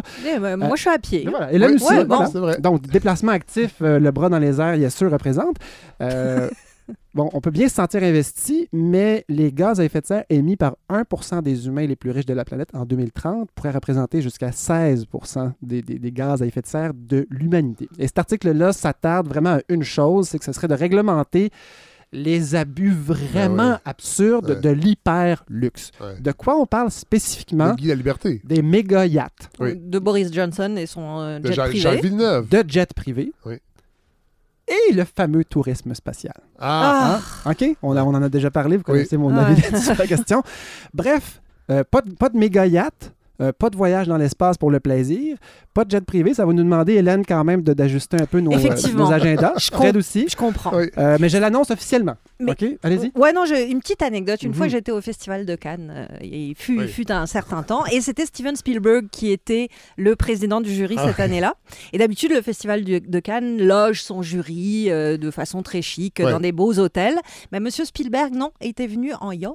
Ah ouais. privé où il avait logé toute sa, sa compagnie, sa suite, et donc euh, il, il a fait le voyage depuis les États-Unis comme ça en yacht Wow. privé pour pouvoir s'accoster dans la baie de Cannes et venir euh, au festival. Euh, bref, ça m'a fait penser à ça. Ben, Ouais, voilà. ouais, Et donc, il y a des gens qui ont des yachts privés et Oui. des avions pour, pour se déplacer. Et est-ce que c'est indécent ou pas? Je vous laisse y penser. Mais moi, je l'annonce officiellement. Donc, je renonce à tous mes projets de voyage dans l'espace Ah. Et à mes achats de yachts géants. Bon. Attention, c'est dit, là. Oui. On va, Et on des va preuves, ça va surveiller. rester. Je me sens bien. Oui. Vous savez comment? Je me sens comme le Québec qui renonce aux énergies Ah oui. fossiles.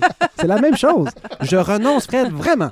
Je m'engage. OK. Et je veux- concret, j'aime Ah ça. je- je- je- je ne- je- tous mes projets de yachts sont abolis. Pas pire, hein? Merci, Godefroy. Hein, Ça rassure. C'est impressionnant. Je vous avais dit, Faites que votre part. je vous avais dit que j'étais triste Vous faites euh, votre aujourd'hui. Et donc, moi, je pense, à, je pense à croire à des potentiels changements importants quand je vois des, des modifications politiques. Donc, quand on parle d'individus qui font des choses euh, bof, quand on Oui. parle d'engagements très généraux internationaux, comme le, le miracle sino-américain qui est sorti ce matin, alors, ils se sont entendus sur des objectifs tout aussi flous que le reste au sujet de, de- Ouais. de- de réduction de gaz à effet de serre. Quand on parle de politique locale, quand on parle de changement de loi et de règlement, là, là je, je me dis, OK, on, a, on va quelque part. Et concrètement, au Québec, on a, on a un mirage devant nous qui pourrait être la vraie solution, c'est l'élect- l'électrification des transports. Donc, on sait que les transports sont vraiment un enjeu partout sur la Terre et nous, on a une électricité qui est renouvelable, qui est l'hydroélectricité. On en a vraiment beaucoup. On a aussi toute l'économie d'électricité qui, est un- qui sont intéressantes à les développer.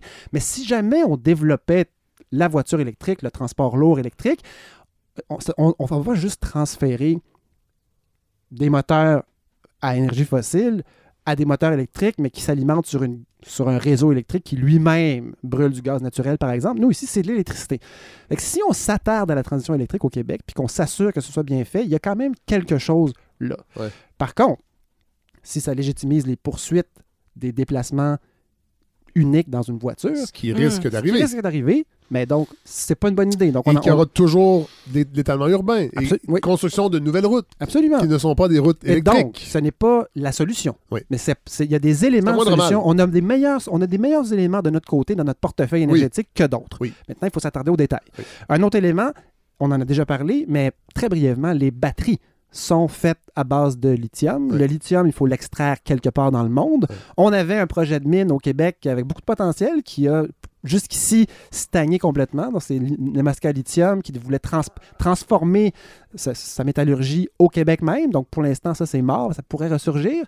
Le lithium, est, il, est creusé ailleurs dans le monde et il y a de la destruction associée à ça. Il y a de l'exploitation aussi de ressources de gens.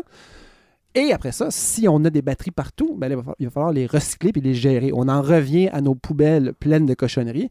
Euh, Est-ce Mm. qu'il faut attendre d'avoir des dépotoirs pleins de batteries, de millions de batteries, de milliards de batteries dans le monde pour réagir? Eh bien, le Québec, j'en en ai parlé très brièvement, euh, a proposé une modification du projet de loi qui gère donc euh, les obligations qu'on donne aux producteurs d'éventuellement être contraints à un minimum qui va augmenter sans arrêt de recyclage obligatoire.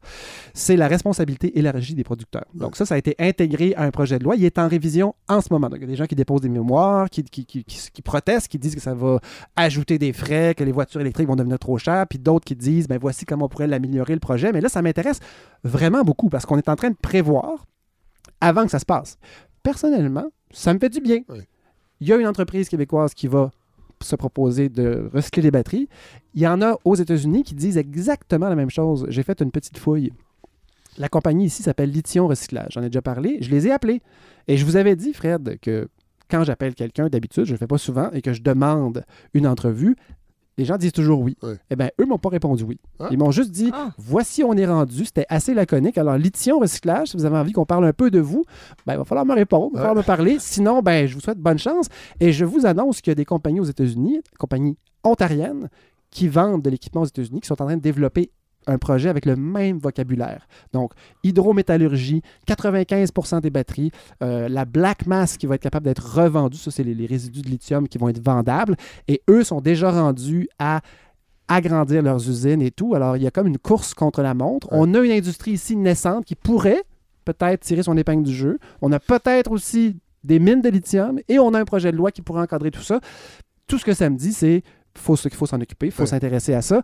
Et à la place, puis voyez-vous, quand je me mets à creuser un sujet, je suis moins triste. Ouais, Ça fait toujours ça. Ouais. Hein, J'étais éteint au début, puis là, je suis Ouais. tout énervé. Ouais. Ben, je vous fais une petite promesse, je vais suivre, je vais suivre le développement de, ce chaîne, de cette chaîne-là, parce que j'ai l'impression que tout ce qui est boucle circulaire, si on était capable de boucler la boucle du lithium à l'intérieur du Québec, qu'on recycle nos batteries ici, qu'on refasse du lithium à partir de vieilles batteries, à partir de 15 ans, 20 ans, pas forcément 10 ans, on a peut-être une clé, Fred, pour arrêter de nuire à la planète en espérant qu'on n'a pas juste des voitures et que les conservateurs du Québec ne soient pas élus.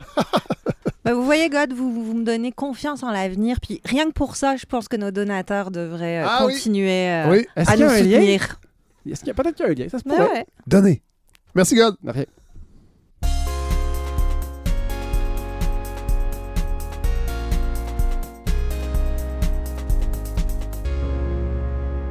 Just a perfect day. Problems all left alone. Weekenders on our own. It's such fun. Alors, pour euh, les gens qui nous écoutiez sur euh, YouTube, eh bien, l'épisode est terminé parce qu'on a mis une chanson de Lou Reed et YouTube n'aime pas ça. Mais euh, euh, c'est pas hasard parce que je reçois avec beaucoup de plaisir Alain Farah. Salut. Bonjour Alain. Salut. Euh, pour euh, évidemment votre roman Mille secrets, mille dangers. Euh, et cette chanson-là est en filigrane Ouais. dans votre roman. Un roman que j'ai vraiment adoré. Je suis pas le seul parce que c'est le roman de l'heure. Est-ce qu'on peut dire ça? Je, je, je sais pas, je- j'espère pas parce qu'une heure, ça dure juste une heure. Euh, mais euh, ouais, c'est une bonne façon de, de me faire pleurer ça, que de, mettre Perfect Day en, Ouais. en commençant parce que effectivement, euh, c'est la chanson qui, si on veut, apparaît à, à la fin, hein. donc euh, à la fin du livre, là, comme, euh, comme une chanson euh, fatiguée avec cette, cette idée, hein, donc euh, qui, qui, qui revient, ce que tu vas, tu vas récolter ce que tu as semé. Hein? Ouais, le karma. Ouais. Euh, c'est votre combien Troisième roman. Troisième Ouais. roman, parce que vous avez, vous avez fait- publié un essai aussi, Oui, un essai, un roman graphique? un roman graphique, puis un livre de poèmes. J'avais commencé avec un livre de poèmes en Ah 2004. oui, voilà. Ouais. voilà. Euh, et ça commence, Red, euh, votre roman, avec Shafik Elias qui nous dit euh, La vie où nous sommes plongés est un piège, un piège qui sommeille dans la prison du temps.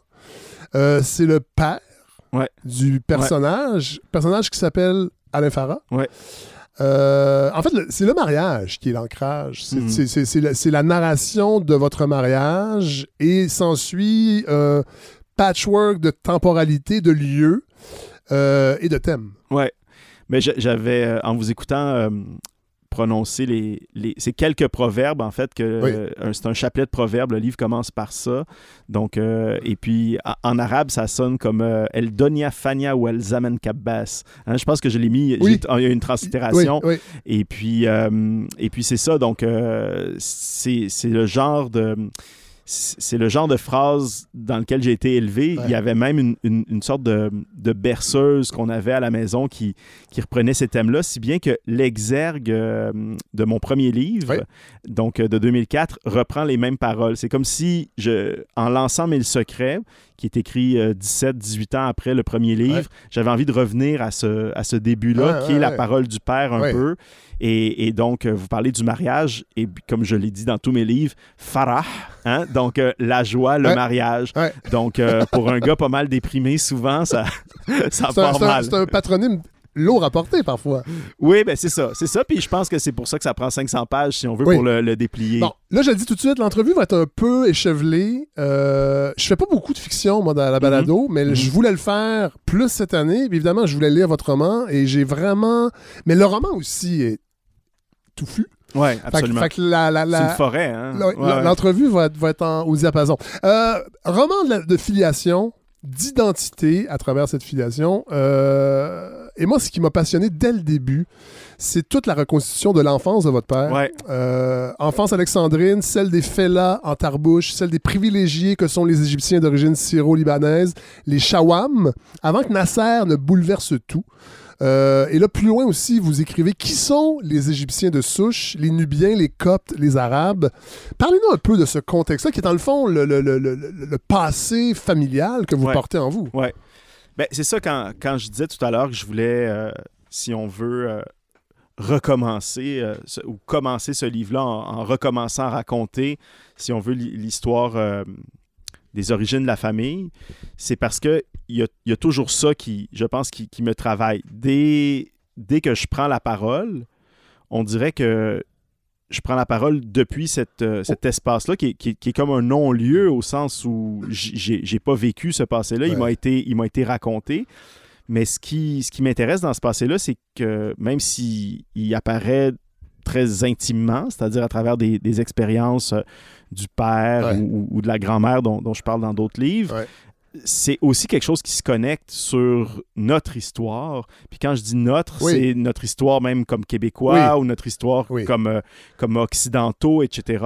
Donc, euh, donc oui, c'est l'histoire du père qui est, qui est le prétexte à ça pour voir comment on peut, hein, donc c'est un peu euh, une sorte de, de lieu commun de passer de la petite à la grande histoire, Ouais. mais je pense vraiment que, que l'intime et puis l'historique euh, cohabitent toujours. Puis on vient de le vivre, on le vit ensemble, on n'a pas fini avec la pandémie, on vit ça. Ouais. On vit donc euh, intimement des angoisses, Ouais. des expériences radicales, mais moi ça m'émeut quand elles sont aussi Ouais. du point de vue de la grande histoire. Ouais, ouais, ouais. Alors, c'était pour ça que j'avais besoin de, de reconnecter sur, sur ces, euh, ces fallahs, justement, ces paysans en tarbouche, sur, sur, le, sur le background colonial, sur les Shawam, qui, qui est le nom... euh, qui est le nom euh, dont on appelle euh, donc euh, les Syriens, Ouais. si, si on veut, les, on les- parce que c'est quand même... euh, c'est d'autres aussi cartographies, hein, c'est d'autres Oui, représentations. moi, moi, c'est- moi, c'est- moi, pour vrai, rapidement, ça m'a- ça fasciné. Puis je vais, je vais vous citer encore parce que il y a- je trouve qu'il y a un passage qui résume peut-être ce qu'on est en train de dire. Égyptien pur laine, Québécois pur foule, Ouais. Libanais par le mauvais œil, Montréalais du petit Liban, Arabe de culture, Phénicien par l'ADN, Chawan des deux côtés, Maronite par Dieu, Levantin dans le silence de l'hiver, immigrant deuxième génération qui, depuis le Caire, depuis Beyrouth, reviendrait à Montréal dans un grand Boeing bleu de mer. C'est drôle parce qu'en lisant ça, je me suis dit. En fait, j'ai pensé à l'actualité parce que, évidemment, la- l'actualité m'obsède. Tout le débat identitaire actuel. Et là, on lit quelqu'un comme vous avec ce, avec ce, ce, ce passé-là familial qui vous habite, même si vous ne l'avez pas vécu. Puis des fois, je me demande s'il n'y a pas un clash entre l'identité peut-être un peu monochrome des francophones issus des Canadiens. Puis là, je veux pas amoindrir, parce que là, je vais recevoir des courriels encore de, de membres du PQ. Euh, je veux pas amoindrir le, le- le- le- notre identité à nous, mais le fait de lire quelqu'un comme vous dans un roman comme le vôtre, des fois, je me dis peut-être c'est ce qui nous manque. Pour, parce que on va, on va, on va faire une refonte du cours OCR. On, on essaie d'éluder complètement le spirituel, la religion, parce qu'on l'a on laissé tomber. Il y a des gens qui la vivent, cette spiritualité-là, puis elle, elle prend pas toute la place, mais elle fait partie d'un panorama complexe, identitaire, qui parfois peut-être nous manque, les Québécois francophones.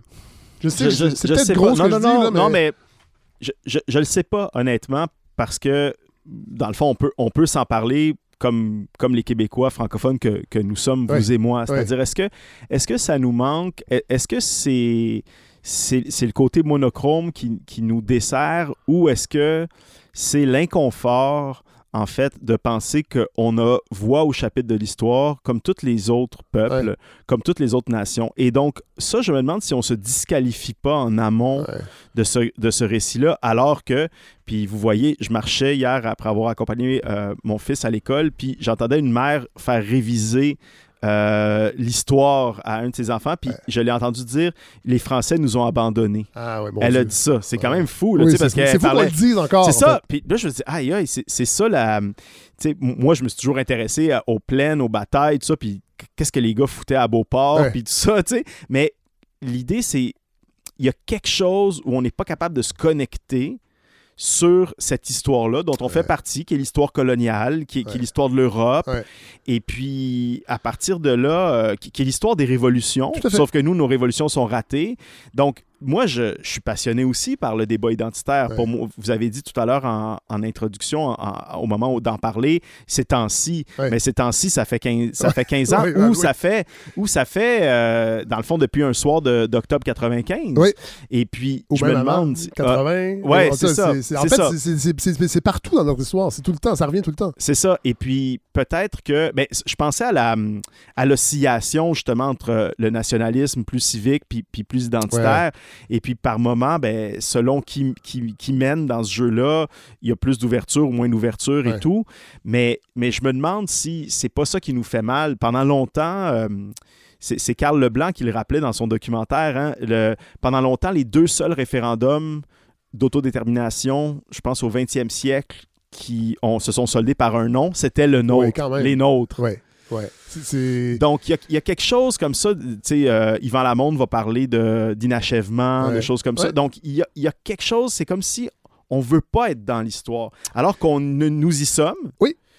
On est, Et- on est un peu hors du temps. C'est Jacques Beauchemin aussi que j'ai reçu Ouais. il y a deux saisons Ouais. euh, sur son livre d'émission tranquille qui disait c'est ça le problème, c'est que n'ayant pas accédé à l'indépendance, on est resté un peu dans une espèce de coton historique un peu confortable qui nous empêche peut-être de bien saisir notre rapport à la langue, entre autres. On a l'impression qu'elle va toujours être là, mais on s'inquiète de temps en temps et on ne participe pas à l'histoire pleinement parce qu'on n'a pas mis les deux pieds dedans par des décisions collectives. Mais est-ce que c'est pas une retenue, c'est-à-dire, c'est c'est parce qu'on est dans l'histoire, on est toujours dans l'histoire, puis l'histoire c'est un chaos, et puis euh, c'est à nous, hein, écrivains intellectuels, tout ça, de, de- de l'organiser, mais, mais l'histoire elle a pas de sens. Joyce disait c'est un cauchemar, hein, c'est un cauchemar dont j'essaye de m'éveiller. Euh, J'adore cette phrase, c'est tout- au tout début de, de Ulysse, quand, quand Stéphane Dédalus est devant un espèce de, fou furieux irlandais vendu aux Anglais, et puis qui finit par dire des phrases terribles, antisémites et tout. euh, et, puis, euh, et puis, dans le fond, ce rapport-là à l'histoire, on le vit, sauf que le, Québec qui a été imaginé tu sais, comme après ce grand soir-là et tout, c'est une, comment, c'est une illusion, là, tu sais, alors que on est dans, on est dans l'histoire très clairement. Ouais. Et puis, c'est peut-être cette histoire est justement beaucoup moins blanche qu'on qu'on voudrait Ouais, le penser, ouais. beaucoup moins monochrome, parce que c'est ça la couleur. Euh, et puis que, que tout à coup, il ben, faut se rappeler que, que, que, que la rébellion euh, de 37 ben, était faite avec les camarades euh, irlandais Oui. et puis avec les anglophones. avec les anglophones qui voulaient en finir avec l'impérialisme. Or, on est ensemble en 2021 avec la, la reine Élisabeth comme chef d'État. Et la, et, la, et la révolution des patriotes aurait accordé le droit de vote aux Mhm. personnes juives, ce qui était, je pense, une Ouais. première Ouais, ouais. dans l'histoire humaine. Ouais. Ou en tout cas, l'histoire moderne. Euh, ben, parlons de religion, parlons de spiritualité, parce que c'est- extrêmement, euh, ben, extrêmement central. Est-ce que c'est le bon terme? Mais c'est partout. Mhm. C'est important euh, Très pour important, votre, votre narrateur, Alain. Son père est un homme de foi, de tradition, inscrit euh, Alain au Mont-Saint-Louis. Et Ouais. c'est très drôle parce que vous dites, il pense que c'est encore des, Ouais. des religieux alors que c'est rendu euh, Ultra laïque, ouais. ultra laïque. Euh, et la famille d'Alain est maronite. Ouais. Parlez-nous de ça. euh, parce qu'on a tout évacué ça. Toutes ces distinctions. euh, et moi ça, me- moi, ça me passionne parce que j'ai euh, moi j'ai eu des, des, des, des, des- frères enseignants au séminaire. Ouais. je suis un des derniers, peut-être, là, euh, en 83. Puis ça m'interpelle plus aujourd'hui autant qu'avant, mais moi, ça m'a beaucoup, beaucoup intéressé dans votre Ouais. roman. ça. Ces distinctions-là, les traditions, qu'est-ce qui, qu'est-ce qui vient avec ça? Oui, puis c'est- le mariage, hein, c'est le fait que, Oui, que le mariage ait lieu à l'église, Ouais. qui est le prétexte pour parler de religion, mais j'avais vraiment, vraiment, vraiment envie de faire un livre sur, euh, sur la religion. Donc c'est assez central, comme, Ouais. comme vous le dites. Ça me tentait parce que je, je, je sais plus si je le dis ou au fil des versions, si je l'ai gardé, tout ça, mais pour moi, c'est ça a été la première grande euh, expérience narrative. Oui. Oui. Donc, c'est vraiment, pour moi, c'est bien avant Star Wars ou bien Ouais. avant euh, les trucs ultra euh, immersifs comme Ouais. on peut le vivre aujourd'hui Ouais. dans les séries télé, tout ça.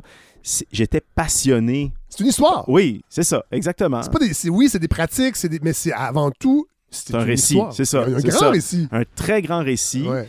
Qui, moi, me passionnait parce que, aussi, il faut dire que c'était tellement spectaculaire qu'il me- soit transmis par des madames, tu sais, habillées. Parce que c'est le Mont-Saint-Louis, si on veut, c'est le début de la sortie de ça, mais à l'école primaire, j'étais dans une Ouais. petite école du nord de Montréal qui s'appelle le Augustin Rocelli, Ouais. qui était une école italienne où tous les, les immigrants envoyaient leurs enfants pour leur donner, là, pour le Ouais. coup, ce qu'ils, ce qu'ils avaient eu eux. Donc, euh, Et ce qu'ils ne pouvaient plus avoir dans l'école publique. Exactement. québécoise. Exactement. Ben, on était encore euh, dans des écoles confessionnelles, Oui, mais c'était une heure semaine ou des la trucs comme ça. Exact. On, on dé- on dessinait la dernière scène comme on l'imaginait. Ouais, exact, ça, exact. Alors que là, c'était vraiment euh, activement religieux. C'est-à-dire, pour moi, c'est des images, j'ai l'impression d'avoir vécu, là, tu sais, à, je sais pas, à Naples dans les années 60. Ouais, là, tu sais. ouais. On faisait des processions sur le boulevard de Salaberry euh, pour le mois de Marie. C'est débile, là, tu sais, Ah, quand on y pense. Mais, euh, mais donc, j'avais vraiment envie de, de revisiter ça. Et puis, euh, c'est sûr que le, le, le, le, background familial s'y prête bien parce que la religion est très présente Ouais. euh, dans, dans ma famille, mais elle n'est pas sur le mode justement spirituel, elle est sur le mode identitaire Oui. justement ou communautaire, c'est-à-dire nous, nous sommes des. Donc d'abord, on est donc euh, des, des chrétiens. Oui. Et là, là c'est la première, Ouais, comme le premier famille, truc. Ouais, ouais. c'est ça. C'est la grande, grande famille, Ouais. mais c'est la première distinction. Donc, tu sais, parce que tout ça, c'est un. Tu sais, d'habitude, l'identité, c'est l'idée de dire qu'on est meilleur que les autres. là. Oui. Tu sais, fait que ça, c'est déjà la première affaire qui dit qu'on est meilleur que les autres, c'est qu'on est chrétien, tu sais, soi-disant. Alors, euh, donc, euh, donc ça, et puis, puis vous avez remarqué sans doute que, que le livre, en fait, il- qui, est, qui est obsédé par la littérature, par l'écriture, tout ça, va convoquer, en fait, trois personnages qui sont chacune, euh, chacun issus des religions du livre. Oui. Alors, euh, Alain euh, comme chrétien, Myriam comme juif, puis Oui. Badreddin comme musulman. Oui, ouais. Et puis, qu'est-ce qu'il leur reste hein, de tout ça? On peut s'en parler. Mais donc, euh, donc oui, vous dites qu'on est maronite. Ben, c'est intéressant. Moi, je suis maronite, mais c'est un peu atypique parce que mon père est, est- est syriaque. Ouais. En fait, il est melkite, on dirait. Il y a, il y a Ouais. plein d'appellations Ouais, qui ouais, veulent toutes dire la même chose, mais il est de rite euh, byzantin, en fait. OK. Ouais. Donc, euh, il y a Donc- des- il y, a des variations, vous allez dire orthodoxes, Ouais. hein, c'est ça? Non, parce qu'il y a Ah! des variations, il y a des variations Ça, j'aime ça, pouvoir parler de ces Oui, choses-là. oui. Merci. Non, mais j'ai vu le Ouais. or. là, OK, il va me dire orthodoxe. Nice. Mais, euh, Il est tombé mais- dans le euh, piège. non, non, non, non, non, c'est pas un piège. Au contraire, c'est que c'est comme une conversation qui est comme pas possible d'avoir aussi beaucoup souvent parce que c'est comme, comme vous dites, ça a comme évacué Le- l'espace, sais, le récit. On n'est pas capable. Moi, je dis à mes étudiants, je sais pas, je, euh, je, je- je cite une tune de Loud qui Ouais. dit, euh, tu sais, comme euh, ils m'ont renié trois fois puis le coq a chanté. Ouais. Puis je leur dis, c'est quoi ça? Puis c'est comme, c'est le silence, là, tu sais, comme, tu sais, je leur dis, mais, mais c'est le, le best-seller ultime Tout à fait. c'est le, Oui. le, le- la- le Nouveau Testament, Oui. tu sais. Donc, donc, tout ça pour vous dire que, en fait, l'anomalie pour moi, c'est que mon père, fait que cette église-là, qui est, qui est dans le fond une église byzantine, mais dans sa version catholique, Oui. euh, pour le dire vite, là, sais, qui, est- qui est l'église melkite. On va l'appeler comme ça. On dit syriaque souvent, tout ça. Mais, euh, mais donc, et, et on les appelle grecs catholiques aussi pour résumer. Donc, euh, c'est peut-être pour ça que ça me. C'est ça. ça Mais m'a c'est les mêmes rites. C'est exactement les mêmes, les mêmes rites. c'est pour ça que j'ai pensé aux orthodoxes. C'est ça, exact. Cause Ben- la- ben, c'est le, le layout. Là, si, si je vous invite un jour à l'église euh, dans le nord de la ville, tout ça, vous allez voir, c'est beaucoup les dorures, c'est, très, euh, c'est très iconique, euh, c'est, très beau. Et, et, là, je ne veux pas me tromper, mais il y a beaucoup, beaucoup des chants qui sont en araméen aussi, tout ça. Donc, donc, moi, normalement, j'aurais dû être melkite du fait que, que mon père est melkite. Donc, Ouais. c'est la religion, c'est le rite du père qu'on prend. Ouais. Mais mes parents, en bon, tu sais, comme chrétiens, catholiques, tout ça, tu sais, on peut faire un deux pour un pour pouvoir, tu sais, m'organiser pour que mon oncle aussi puisse baptiser son enfant en même temps. Donc, lui, du côté de ma mère, ils sont maronites. Fait qu'on va baptiser maronite, Ouais, voilà, ouais, c'est fini ouais. après, tu sais. Donc, donc c'est, mais, mais donc, c'est super intéressant parce que les maronites, eux, c'est dans le fond le rite majoritaire euh, au Liban. Oui.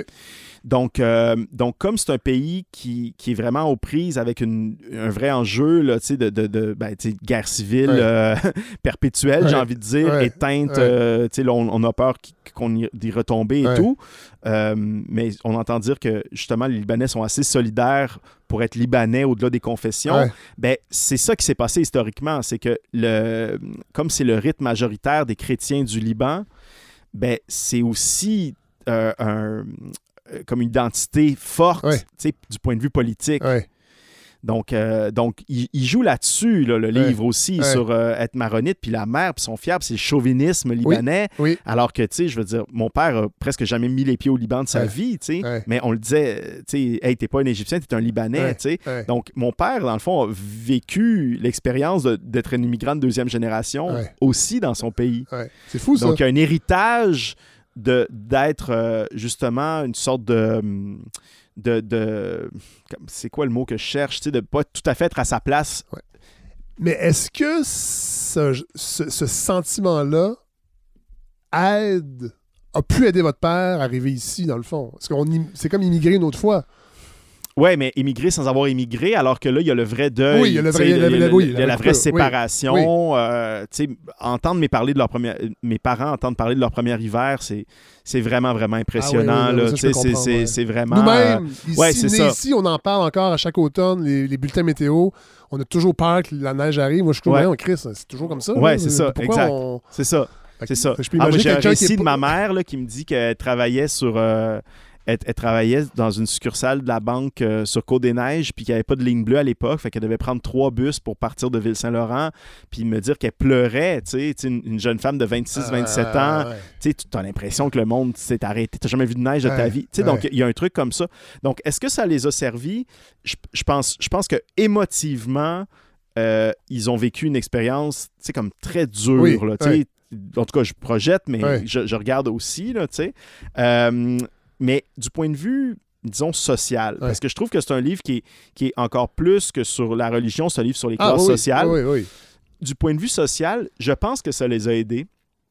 Alors, peut-être que les gens issus de la communauté aiment, aiment pas trop que, peut-être que se faire dire ça par quelqu'un comme moi qui, qui justement a, a- comme A pas, a pas- pas ce bagage-là. oui, c'est ça, ouais. c'est ça. Mais mon impression, c'est qu'ils étaient déjà des privilégiés du fait Ouais. d'avoir pu quitter leur Tout pays. à fait.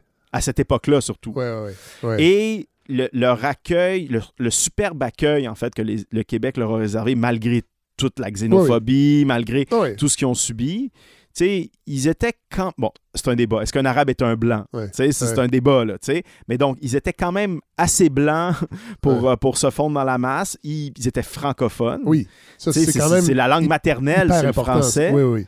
Euh, ils étaient éduqués. Oui. Donc, euh, même les pans de ma famille qui n'ont pas fait d'études supérieures avaient fait les, les bonnes sœurs, jusqu'au brevet ou je sais pas quoi. Tu sais, Donc, chrétien, c'est quand même important. C'est ça, exact. Donc, vous voyez, tous ces paramètres font que c'était une, une belle terre d'accueil Ouais. pour eux. Et ça, moi, j'ai essayé de le nommer aussi, Ouais.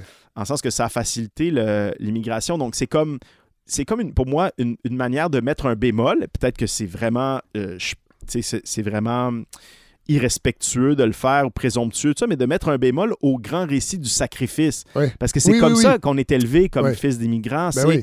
Tout ce que j'ai sacrifié pour Ouais. toi. Tu sais, comme tout pas- ce truc-là. Fais-moi pas honte, rate pas ton coup. Exact. Ouais, ouais. C'est une pression folle et ça, Ben oui. tous les. Et, et- et je pense que parlons-en de no- ça, de nos la- amis asiatiques le vivent aussi de façon Oui. terrible. Parlons-en de ça, de la famille, entre autres, Mm. parce que c'est vraiment extrêmement euh, présent. Euh, on la sent importante, mais comme un refuge parfois, mais d'autres fois aussi anxiogène. C'est- le moins qu'on puisse dire. hein. Mais c'est l'espace. hein. Alors, euh, vous avez peut-être compris en, en me disant que, que j'aime beaucoup la, la psychanalyse, que la psychanalyse m'intéresse beaucoup. Oui. Le, je pense que c'est une.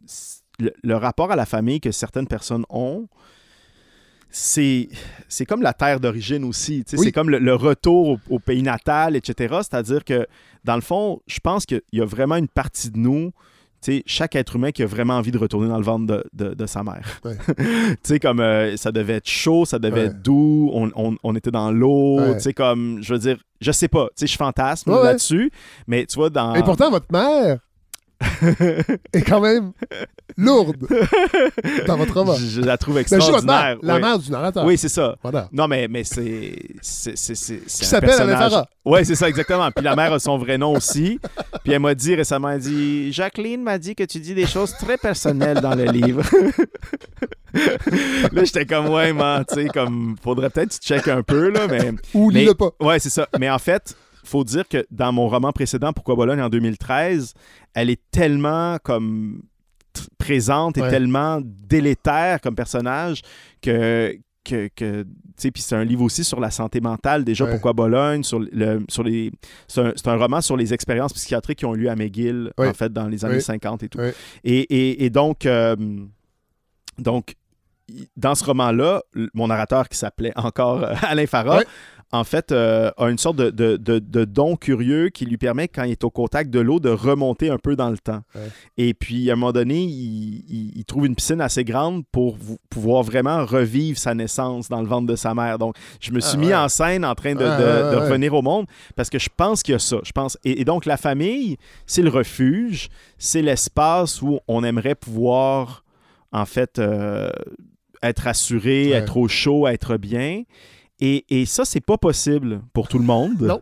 Non. Euh, c'est pas possible dans toutes les familles. Et j'ai l'impression que très souvent, les écrivains, les écrivaines, et qui sait, peut-être euh, certains euh, animateurs De ba- de balado? de- de balado ou, ou certains journalistes, ou en fait, quiconque est dans la création, Oui. euh, a peut-être, ou dans une certaine création, un rapport peut-être tendu Ouais, ouais, à ce, Ah oui. lieu-là d'exil Ouais. où on peut pas retourner, on peut jamais retourner, mais il y en a qui vont passer une fin de semaine chez leurs parents, ça leur fait du bien. Vous comprenez? Sais? tout à fait, tout à fait. Alors, donc, il y a quelque chose de cet ordre-là. Euh, on, a, on a effleuré un peu le sujet. Vous l'avez effleuré, la maladie aussi, Mm, mhm. thème euh, central. Euh, Qu'on nomme pas. Non. On la comprend violente. Ouais. Elle apparaît très tôt. Vous ramène en enfance. Euh, C'est drôle parce que vous, vous, citez un peu une maladie qui vous ramène en enfance. Enfance où on ne comprend qu'une langue, celle des symptômes. Ventre troué, j'ai mal, tête cassée, incapable de bouger. Euh, L'anxiété aussi Mm. qui va apparaître.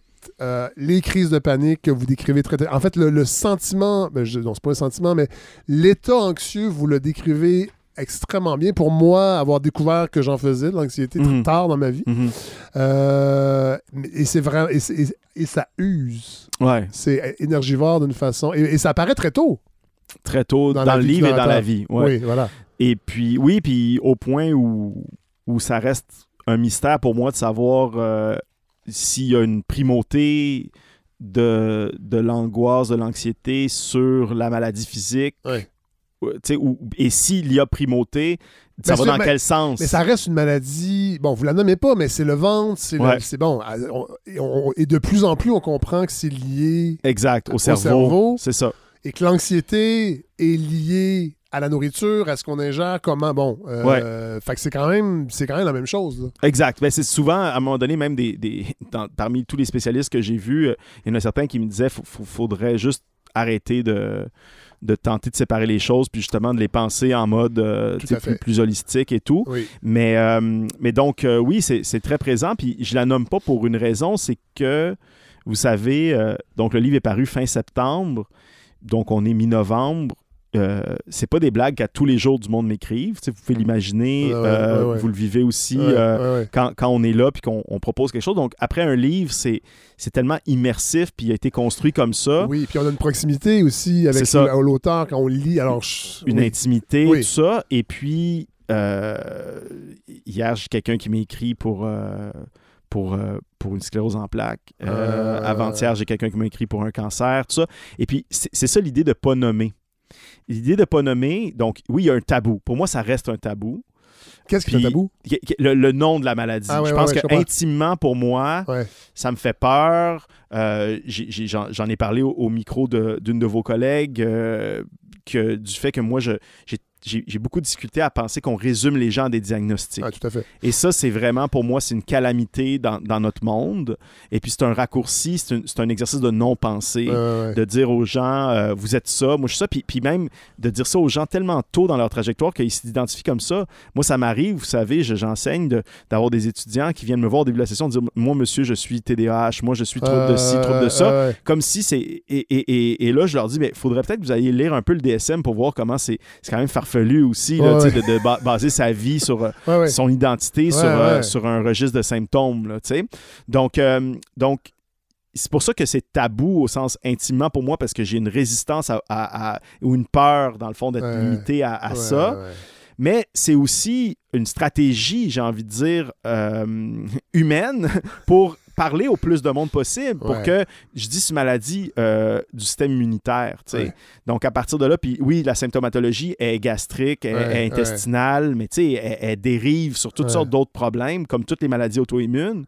Et puis, à partir de là, ben, moi, ça m'émeut que, que les gens se reconnaissent Ouais. avec d'autres Oui. pathologies parce que, dans le fond, on s'en fout là, de qu'est-ce qui est sous la lame du microscope. Tout à fait. C'est l'expérience humaine de la souffrance qui Ouais. m'intéresse. Mais est-ce qu'il n'y a pas un piège? Et là, vous parlez de vos étudiants qui, dans le fond, s'identifient Mhm. à leurs troubles. Ouais. Mais est-ce qu'il n'y a pas un piège, justement, et c'est peut-être pour ça que vous ne voulez pas euh, la nommer, cette maladie-là, c'est de finir par s'identifier à ce dont on souffre.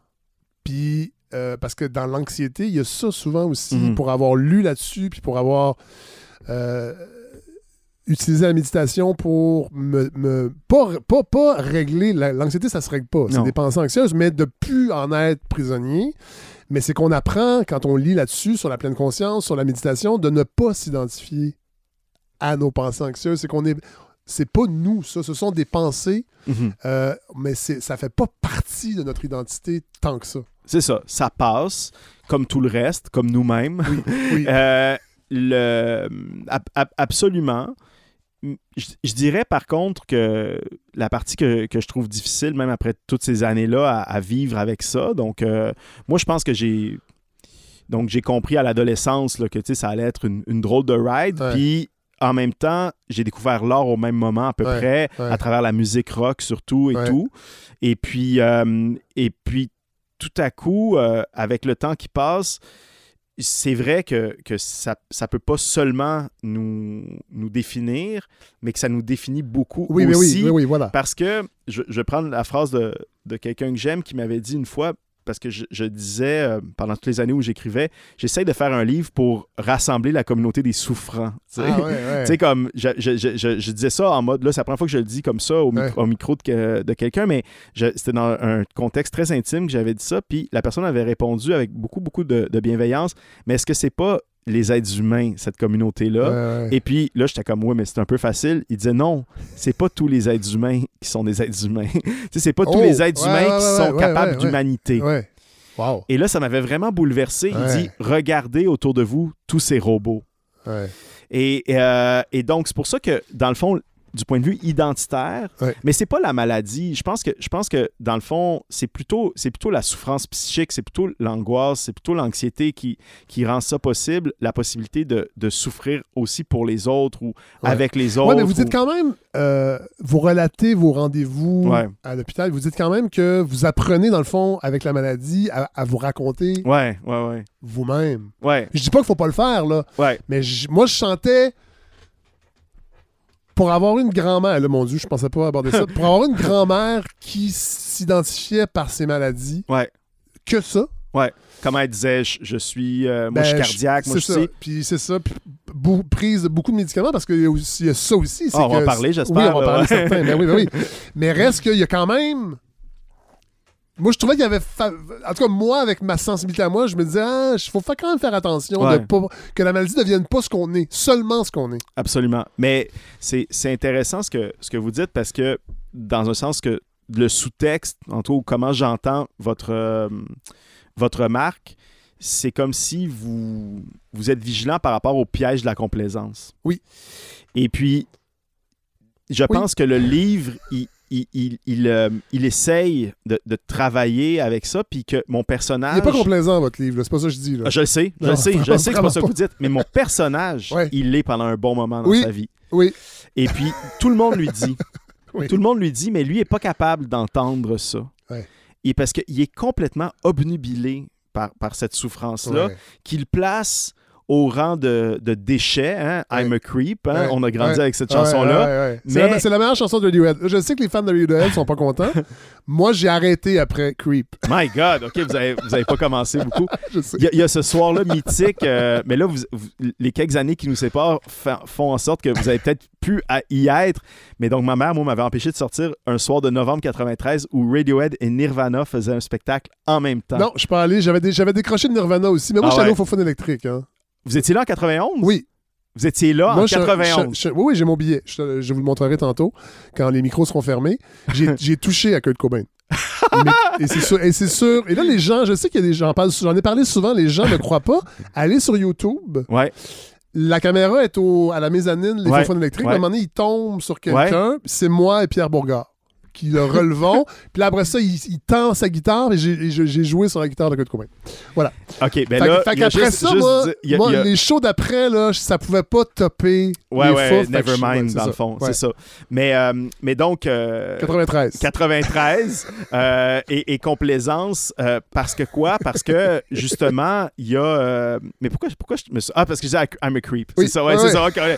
petite digression parfait mais mais donc soit il, se dit I'm a creep soit il est un- dans un peu un syndrome du messie tu sais Totalement. tu sais, parce que c'est comme shit, tu sais, puis je sais pas jusqu'à quel point, euh, tu sais, je me souviens plus, tu sais, comme à quel point c'est nommé, parce que je faisais attention de, de, de pas trop le faire fantasmer sur la littérature pour pas, justement, euh, tu sais, comme, euh, comment je dirais, là, tu sais, comme me rapprocher trop de, de mes propres fantasmes, Ouais, là, de le laisser ouais. dans son autonomie personnage, mais il y a un moment donné où c'est la littérature qui peut lui donner cet accès-là. Oui. Il pourra pas être un saint, il pourra pas être le pape, il a Ouais. pas envie d'être le pape, il a pas Non. envie d'être un saint, tu sais, comme, il, il- il est amoureux, là, lui, là, c'est comme, il, il est amoureux de sa, sa tennis girl, là, tu sais, Ouais. fait que, ou le vœu de chasteté, ça, ça l'intéresse pas.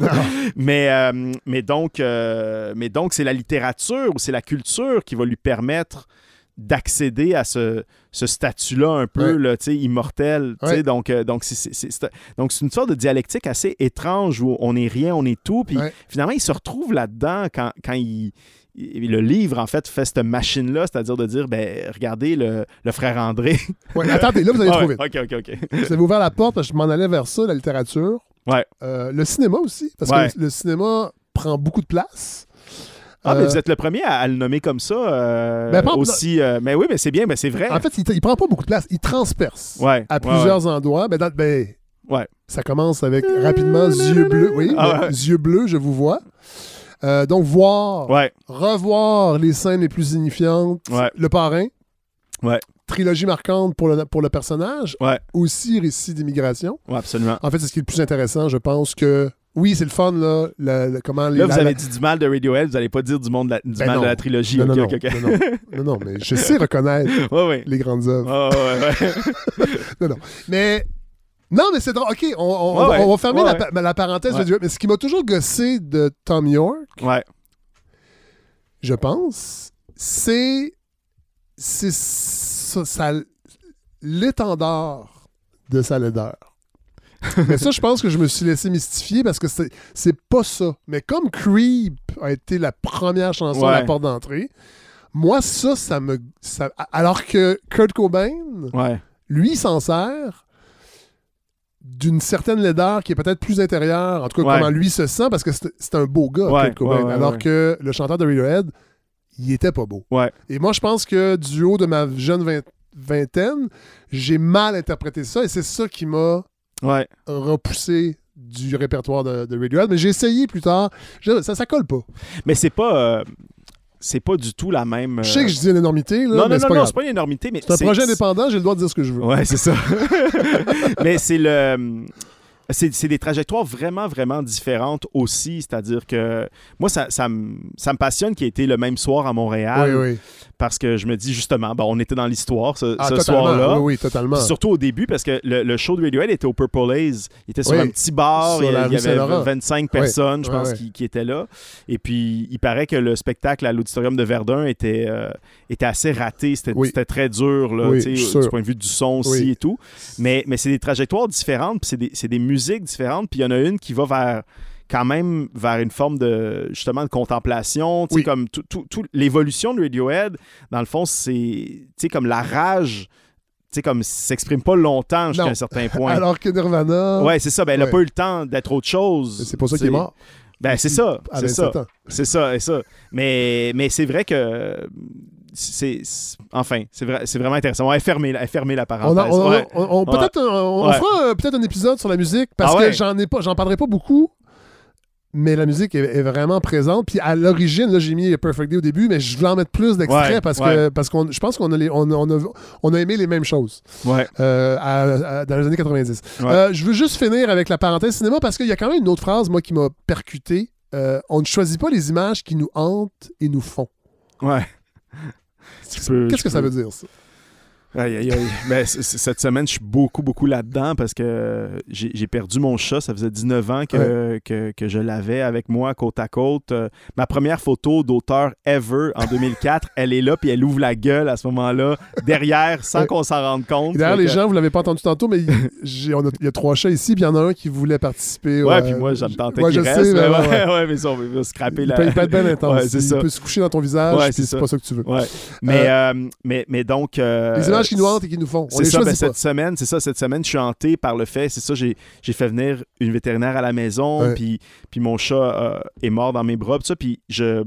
le- les 15-20 minutes que j'ai passées avec elle après, elle était enroulée dans un truc, tout ça, c'était c'est des images qui, qui me hantent vraiment Ouais. parce que c'est c'est là la, la vie qui quitte un corps. Ouais. vécu avec des êtres humains, mais tu peux pas porter un, un adulte dans tes bras, là, tu sais. Donc, enfin, c'est- Oui, on choisit pas, en fait, euh, nos obsessions. Et puis, euh, c'est un peu le sens de ça, c'est-à-dire on est pris un peu avec ces affaires-là qui travaillent un peu en Ouais. dedans de nous. Mais la chance, en fait, euh, des artistes, c'est d'en faire autre chose. Oui. C'est-à-dire de, de- de les amener à, à devenir une autre affaire, puis à devenir peut-être euh, de la beauté Ouais. ou devenir de la puissance Ouais. ou devenir quelque chose qui, justement, tu sais, qu'est-ce qui se passe dans, dans- dans ce cri-là de, de Cobain qui, qui fait que euh, vous et moi, on s'y reconnaît, puis des millions Ouais. de, de gamins aussi, de gamines à cette époque-là. Ben, c'est ça. C'est d'avoir été capable de partir de soi, puis d'avoir fait une, créé une forme où les gens peuvent Ouais. inscrire leur propre histoire.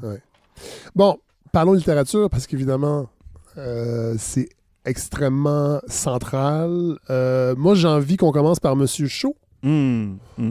Perso- personnage magnifique. Euh, on n'en parlera pas trop parce que je veux pas dévoiler des choses.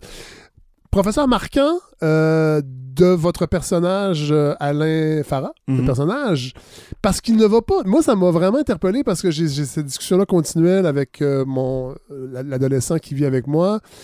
Et ça m'a changé, ça va probablement changer ma façon de voir ça, c'est qu'il ne juge pas la passion d'Alain pour les jeux vidéo. Ouais. Au contraire, au contraire, il va dire, dans le fond, c'est vos classiques. Ouais. Parce que vous parlez beaucoup de jeux vidéo. En tout cas, ça revient Ouais. souvent, on sent que c'est une réelle passion. Ouais, vraiment. Euh, parce qu'il dit, ce sont vos classiques, ça permet d'inventer des mondes. Puis on l'oublie, ça. Ouais. Ben, c'est l'immersion, c'est-à-dire la, la force immersive d'un jeu vidéo. Pour moi, Elle est comparable. oui, est À la comparable à la littérature. Et puis, où on en est aujourd'hui, après 40, 50 ans de développement de, de jeux vidéo, Ouais. comme c'est des expériences qui peuvent être même beaucoup plus radicales. Oui. Il me semble que. Puis on n'a pas fini, que- là. Non, c'est ça, exact. Puis là, on n'a pas parlé de, de R- R- euh, RV puis tout ça, De, là. de- De, de- VR, augmentée, puis de, ouais, c'est ça. immersive. De, RV, c'est un, véhicule motorisé. Je sais pas pantoute où je m'en allais avec ça. C'est pas grave, on, on va le garder au montage. Ouais, c'est ça. exact. Non, faites bien. euh, Non, mais, c'est euh, drôle parce que Robert Morin, dans son livre scénario Ouais. euh, refusé, Ouais. Se demande si le cinéma n'est pas allé au bout de ce qu'il avait à dire et que c'est peut-être dans de nouvelles formes narratives. Si ma mémoire est bonne, il, il- il mentionne le jeu vidéo, Mhm. qui est peut-être. Qu'il y a quand même. On est rendu là, là. le jeu vidéo a, a- a- a enfin ses lettres de noblesse. Ouais, ouais, ouais. Puis, puis c'est pas pour rien que c'est un cinéaste comme, comme Morin qui dit ça parce qu'il il se J'espère que c'est bien ça Ouais, dit. Je sais qu'il se questionne sur le cinéma, mais j'espère. Mais c'est ça, mais c'est se coltailler à, à des formes. Ouais. Je pourrais dire la même chose de la littérature. Tout ça, c'est c'est dans le fond. Puis surtout que nous, la littérature, euh, dans le fond, on se demande euh, souvent, en fait, quand est-ce qu'on va avoir notre moment photo-peinture, j'ai envie de dire. hein. C'est-à-dire, la, la- la- Ah, peinture est comme brisée Ouais. par l'invention de la photo. Ouais. Qu'est-ce qui. Est-ce que c'est le cinéma qui a été ça pour la littérature? Je pense pas. Ouais. Tu sais, donc, euh, et, et donc, ça, ça fait que peut-être que, en fait, moi, la question du- de la réinvention des formes, elle, elle me passionne. Et donc, oui, les jeux vidéo sont des expériences narratives très fortes pour moi, immersives, mais je me suis rendu compte que je jouais à des jeux vidéo pour connaître la fin des histoires. Ouais, ouais. qui sont souvent décevantes et tout ça, mais, que, mais que les jeux qui m'intéressaient, c'était les jeux qui, qui permettaient de toujours rejouer euh, le Rastignac de Balzac, c'est-à-dire je suis rien, je suis né Ah, dans ouais, un ouais. sanctuaire, je suis pieds nus, puis à la fin, tu sais, comme J'accumule c'est ça, j'accumule bagage, Exactement. des objets. des objets, je développe une résistance, puis à la fin, ben, d'un coup d'épée, je peux tuer Ganon. là, tu sais, euh, encore? Ouais, je joue encore. Ah je joue encore. Breath of the Wild, je l'ai sur le tard. euh, j'ai fait Breath of the Wild comme trois ans après, euh, après tout le monde parce que justement, je, ben, en fait, j'ai eu la COVID Ouais. au mois de janvier. Puis dans le fond, je me suis dit, c'est comme pourquoi, là, pourquoi moi, là, Ouais. Tu sais, j'ai donné, là. J'ai eu la COVID, puis j'ai fait, OK, fuck it, je m'achète une Switch, puis je m'achète Breath of the Wild. C'est c'est un vrai plaisir, j'ai envie de dire, culturel. C'est-à-dire que, justement, tu sais, comme, euh, bon, euh, il y a des, des super beaux et des bons émulateurs qui, qui permettent de ne Oui. pas avoir besoin d'aller chercher les, Les consoles. consoles, oui. Exactement. Ouais. Moi, Mais- encore à Gradius Ah ouais, ouais, Ouais. c'est ça. sur un émulateur. Ouais, J'aime beaucoup C'est ça. ça. Mais donc, mais, mais, mais en fait, moi, j'étais prêt de jouer sur les émulateurs PC. On, Ouais. va, on va être geek un peu. Là. Mais les émulateurs PC, ça me ça fatiguait parce que j'avais pas le plaisir esthétique. Mais quand Nintendo, parce que je suis très Nintendo, moi, je, suis je suis un vendu. Tu sais, Edouard dirait dans la vie, lui, c'est un vendu Chevrolet. C'est ça. Ben, moi, je suis un vendu Nintendo. Fait que. euh, On n'a pas parlé, fait que- mais Edouard est un. oui, c'est un personnage, oui, c'est vrai. C'est vrai, on, va peut-être y revenir, mais, euh, mais donc, euh, puis mécanicien, fait que les chars, ça le connaît. Oui. Euh, et donc, euh, donc, donc, quand Nintendo a sorti les classiques, en fait, les, donc c'est des émulateurs, euh, mais très performants avec des manettes, Oui. tout ça. Ça, j'ai eu beaucoup, beaucoup de plaisir. Puis assez vite, j'ai trouvé des gens qui craquaient les, les- classiques, fait on mettait tous les jeux. Mais, euh, mais j'ai beaucoup de plaisir à justement, tu sais, comme. Donc, euh, vous jouez à des. Vous, vous êtes pas dans les nouveaux jeux. ben oui, des nouveaux jeux Ah aussi, c'est ça. Les Oh. nouveaux jeux, euh, mais très Nintendo. Ouais, je comprends. Tu sais, donc, euh, donc les franchises, donc, bon, j'ai pas pris le dernier Metroid, mais j'ai super hâte, qui Ouais. est un platformer en plus. Mais euh, Breath of the Wild, fantastique. Vraiment comme une expérience, un open world comme ou- merveilleux. là. C'était c'était vraiment fantastique. Mais je veux, je veux qu'on parle de ça parce qu'on n'a pas encore parlé de d'addiction Ouais, ouais, ouais. aux médicaments, parce que c'est aussi c'est- c'est- c'est c'est une trame vraiment importante du roman. Et moi, qui est une personne intense dans la vie, j'ai joué aux jeux vidéo beaucoup et je, je, je me contiens Mhm. parce que je vais trop jouer, parce que moi, j'ai ce... Ce tempérament, peut-être, Ouais, qui va à vous mener à. Ouais, voilà. Puis la- dans le roman, euh, c'est c'est partout parce que vous- le personnage essaie... En fait, on apprend que dans- au travers de sa vie, la prise de médicaments puissants pour endormir la douleur Ouais. a bougé, s'est modulé et essaie de s'en libérer, a réussi à certains moments de sa vie. Et là, le mariage le Leur plonge, leur ouais. plonge là-dedans. Ouais. Ben, c'est ça. euh, c'est intéressant la, la- question de la dépendance parce que, parce que dans un sens, c'est des. Comment je dirais c'est pas nécessaire. Attends, comme, par où je prendrais ça? C'est la première fois que j'en parle. Euh, la question du contrôle, en fait. Oui. L'anxieux. L'anxieux, l'angoissé, euh, celui qui coche pas mal les cases là, Oui. dans le DSM et tout ça, tu sais. Euh, dans le fond, lui, ce qui, ce qui lui échappe, c'est le contrôle. C'est que dans le fond, c'est que le chaos de l'histoire dont je parlais tout à l'heure, Ouais. Ben, il est un peu, ce chaos-là, il est dans une autre forme à l'intérieur de lui. Ouais. Puis dans le fond, il n'a pas trouvé d'espace rassurant, tu sais, comme Ouais. dont on parlait aussi, là, par rapport à la famille. tout ça. Alors, alors, il essaye, il est sa propre mère, il est son propre père, il essaie de, de tenir bon d'être tous ces rôles-là. Et puis je parle même de l'enfant, hein, donc Oh oui. euh, c'est ça. Oui. Et puis, mais l'adulte, ben, parce que l'enfant disparaît jamais, là, Ouais, tu sais. euh, et, donc, euh, et donc, je pense que... Ça, c'est de la psychanalyse. Oui, c'est ça, c'est ça, exactement. Mais je pense que, que dans, dans ce qui m'intéresse, en fait, il y a le fait que le livre, il, il, il- il met en scène ce, ce moment de bascule, ce premier moment de bascule où le personnage, il va tout à coup, dans le fond, voir que justement la, la pharmacopée. Ouais. J'ai Ouais. vu un Derrida tout à l'heure dans votre euh, C'est celui le ma- pharmacone. C'est à mon amoureux, c'est ah ouais, moi. c'est ça, ouais. Mais en tout cas, le, le, le- pharmacon, donc Ouais. la, la possibilité, dans le fond, de trouver un remède, dans le fond, existe. Et donc, les mots, c'est pas juste une, une fatalité ou une, une forme de malédiction, Ouais. comme on pourrait le penser culturellement dans son background, parce Ouais. que c'est comme ça, il y a le mauvais œil, euh, nous, on est le peuple, euh, tu sais, en exil, c'est la malédiction, on pourra jamais. Et là, c'est comme, mais non, on peut, je peux juste popper une pilule, Voilà. puis il n'y en a plus de problème, là. Et puis, ça, c'est comme. C'est un peu une boîte de Pandore qui s'ouvre à ce moment-là pour lui parce que. Il va commencer à se dire bon ben dans le fond ma douleur dans le fond je peux je peux je peux l'anesthésier. Et ça peut même Euh, devenir presque agréable. oui, c'est ça, exactement. C'est ça, tu sais, tout le monde. euh, euh, cette phrase-là, dans, dans la. Parce que Jean Leloup est cité aussi dans le livre, mais dans son. c'est- C'est-tu dans Décadence, c'est dans le deuxième, c'est dans L'amour et sans pitié, Décadence, hein, je pense. Euh, oui. Je suis pas, un- je suis c'est pas un grand fan ouais, de. Jean Leloup. Ben, c'est, toute une œuvre. Ben, finalement, on n'a pas beaucoup de goût en commun, mais C'est pas vrai. c'est ça. C'est ça. Mais, donc, mais donc, en l'absence de démérol, je n'avais pas d'alcool, je n'avais pas de succès instantané. Donc, tout ça, là, tu sais, comme euh, l'alcool, le, le démérol, tu sais, comme le succès, Ouais. tout ça, toutes ces Ouais. choses-là, ben, elles, elles ont ces, ces deux, euh, c'est des pharmacons. Ouais. C'est-à-dire, c'est Et le jeu vidéo aussi. oui, le jeu vidéo, absolument. Donc, le remède, donc, hey, j'ai eu une journée stressante, je, je vais m'évader.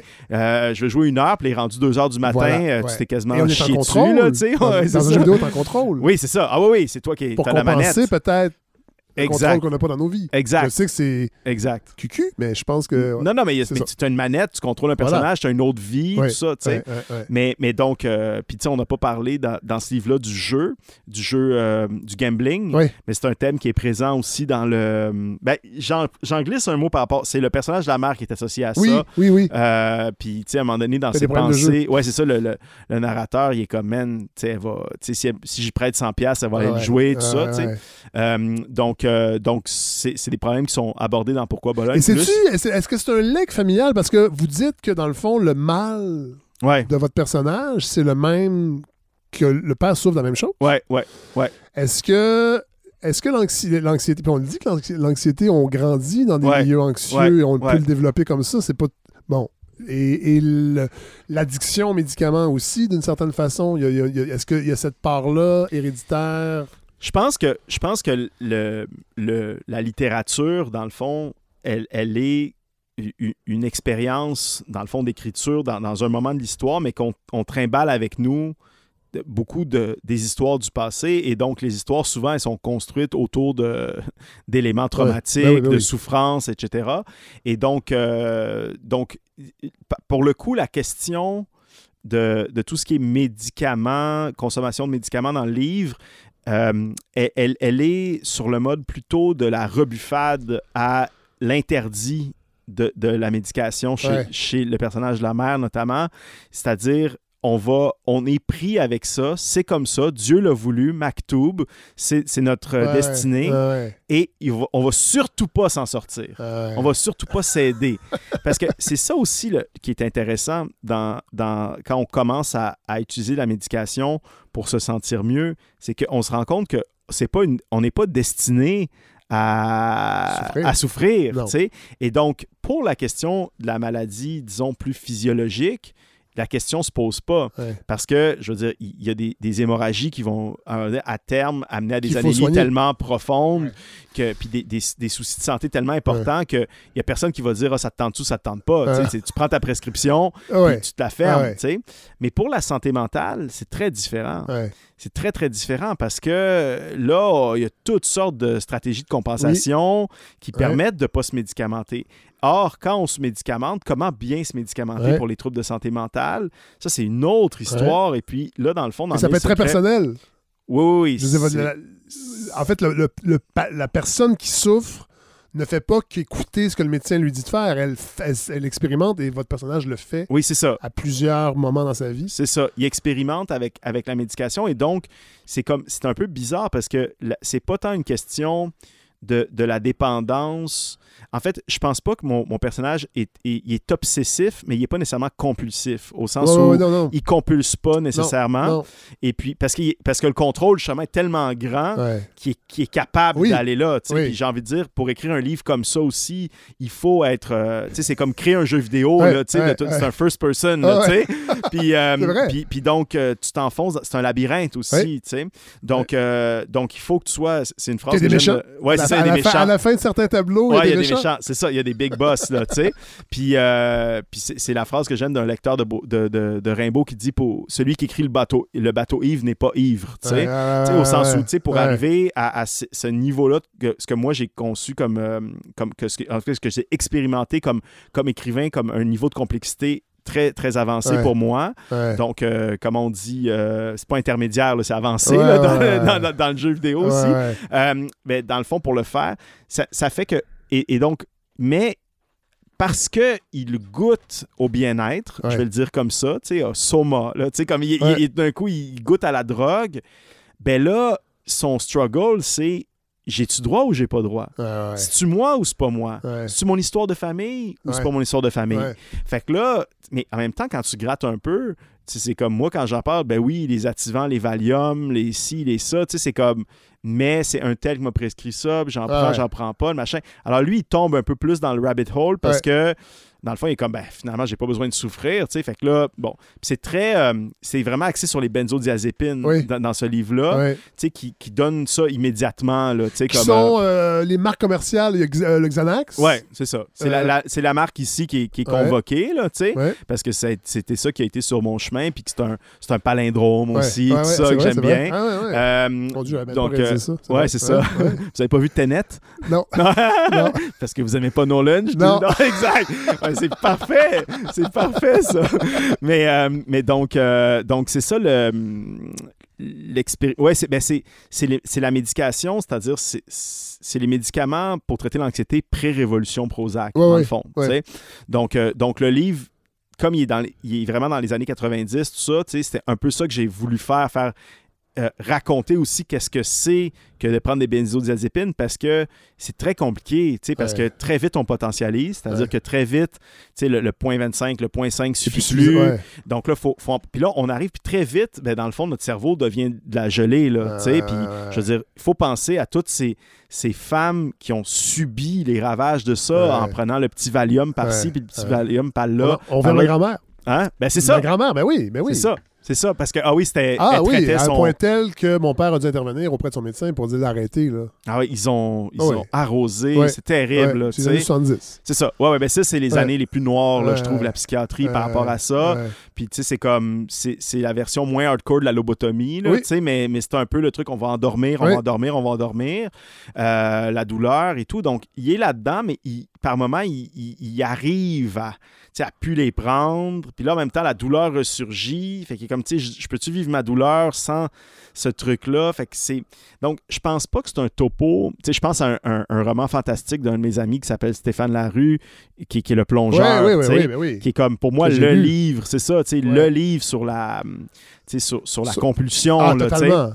Sur- Qui explique très bien c'est quoi être un gambler compulsif. Exact, exact. Je pense pas que, que, Non, non, non, que non. moi on est là-dedans. Non, du tout, du tout. Mais c'est quand même de l'addiction. Oui. C'est quand même, c'est quand même la consommation problématique. C'est quand même, puis c'est un, c'est un, c'est une haine de soi qui est générée par ça aussi. ouais, Comment ça oui. que je suis pas, Ouais, pourquoi je suis pas capable de faire mes affaires tout seul, ouais, ouais. tu sais? ouais. Puis il y a comme, il y a comme une, pas- on n'est pas encore à la rédemption par rapport à ça dans ce livre-là. Ouais, Mais je pense que comme homme de 42 ans, je suis un peu ailleurs Ouais. par rapport à Ouais. ça. Mais comme, comme le, le récit ici, c'est comme, mettons, entre l'âge de 16 et 35 ans, Ouais. disons, lui, il n'est pas capable d'entrevoir. C'est comme, il, il- il dit, OK, c'est bon, mais il y a comme un... On entrevoit que la psychanalyse va peut-être se pointer le bout du nez, qui va être une sera manière... un thème peut-être d'un prochain roman?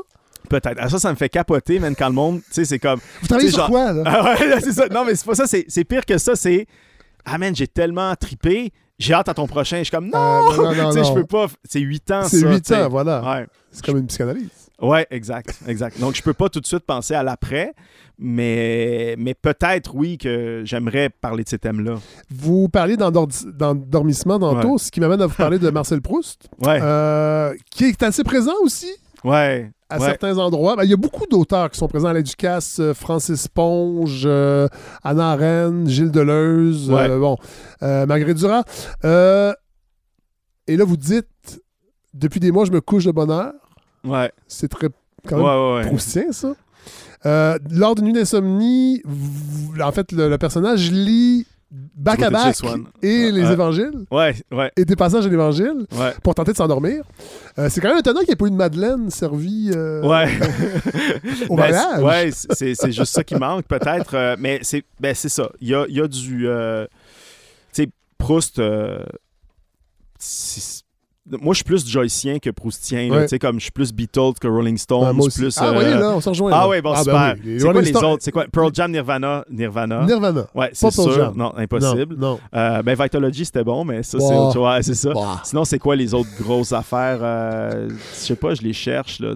En- Ben, tu sais, justement, Beta, VHS, euh, Nintendo, Ah, mais ça, on Sega. n'a pas le choix. Mais Ouais, Beta non, VHS ça. n'a pas vraiment eu le Ouais, choix. non, c'est vrai. Alors que les autres, on avait le choix. Mais j'étais Sega, par exemple. Moi, j'ai eu un Sega. Ouais. Mais tard. Ouais, c'est ça. Mais bon, là, on. Ouais, ouais, on dérive. mais, mais donc, mais il y a Proust ou Joyce? Ouais. Proust ou Joyce dans, euh, je trouve, en littérature. ouais, C'est deux modernités très, très puissantes.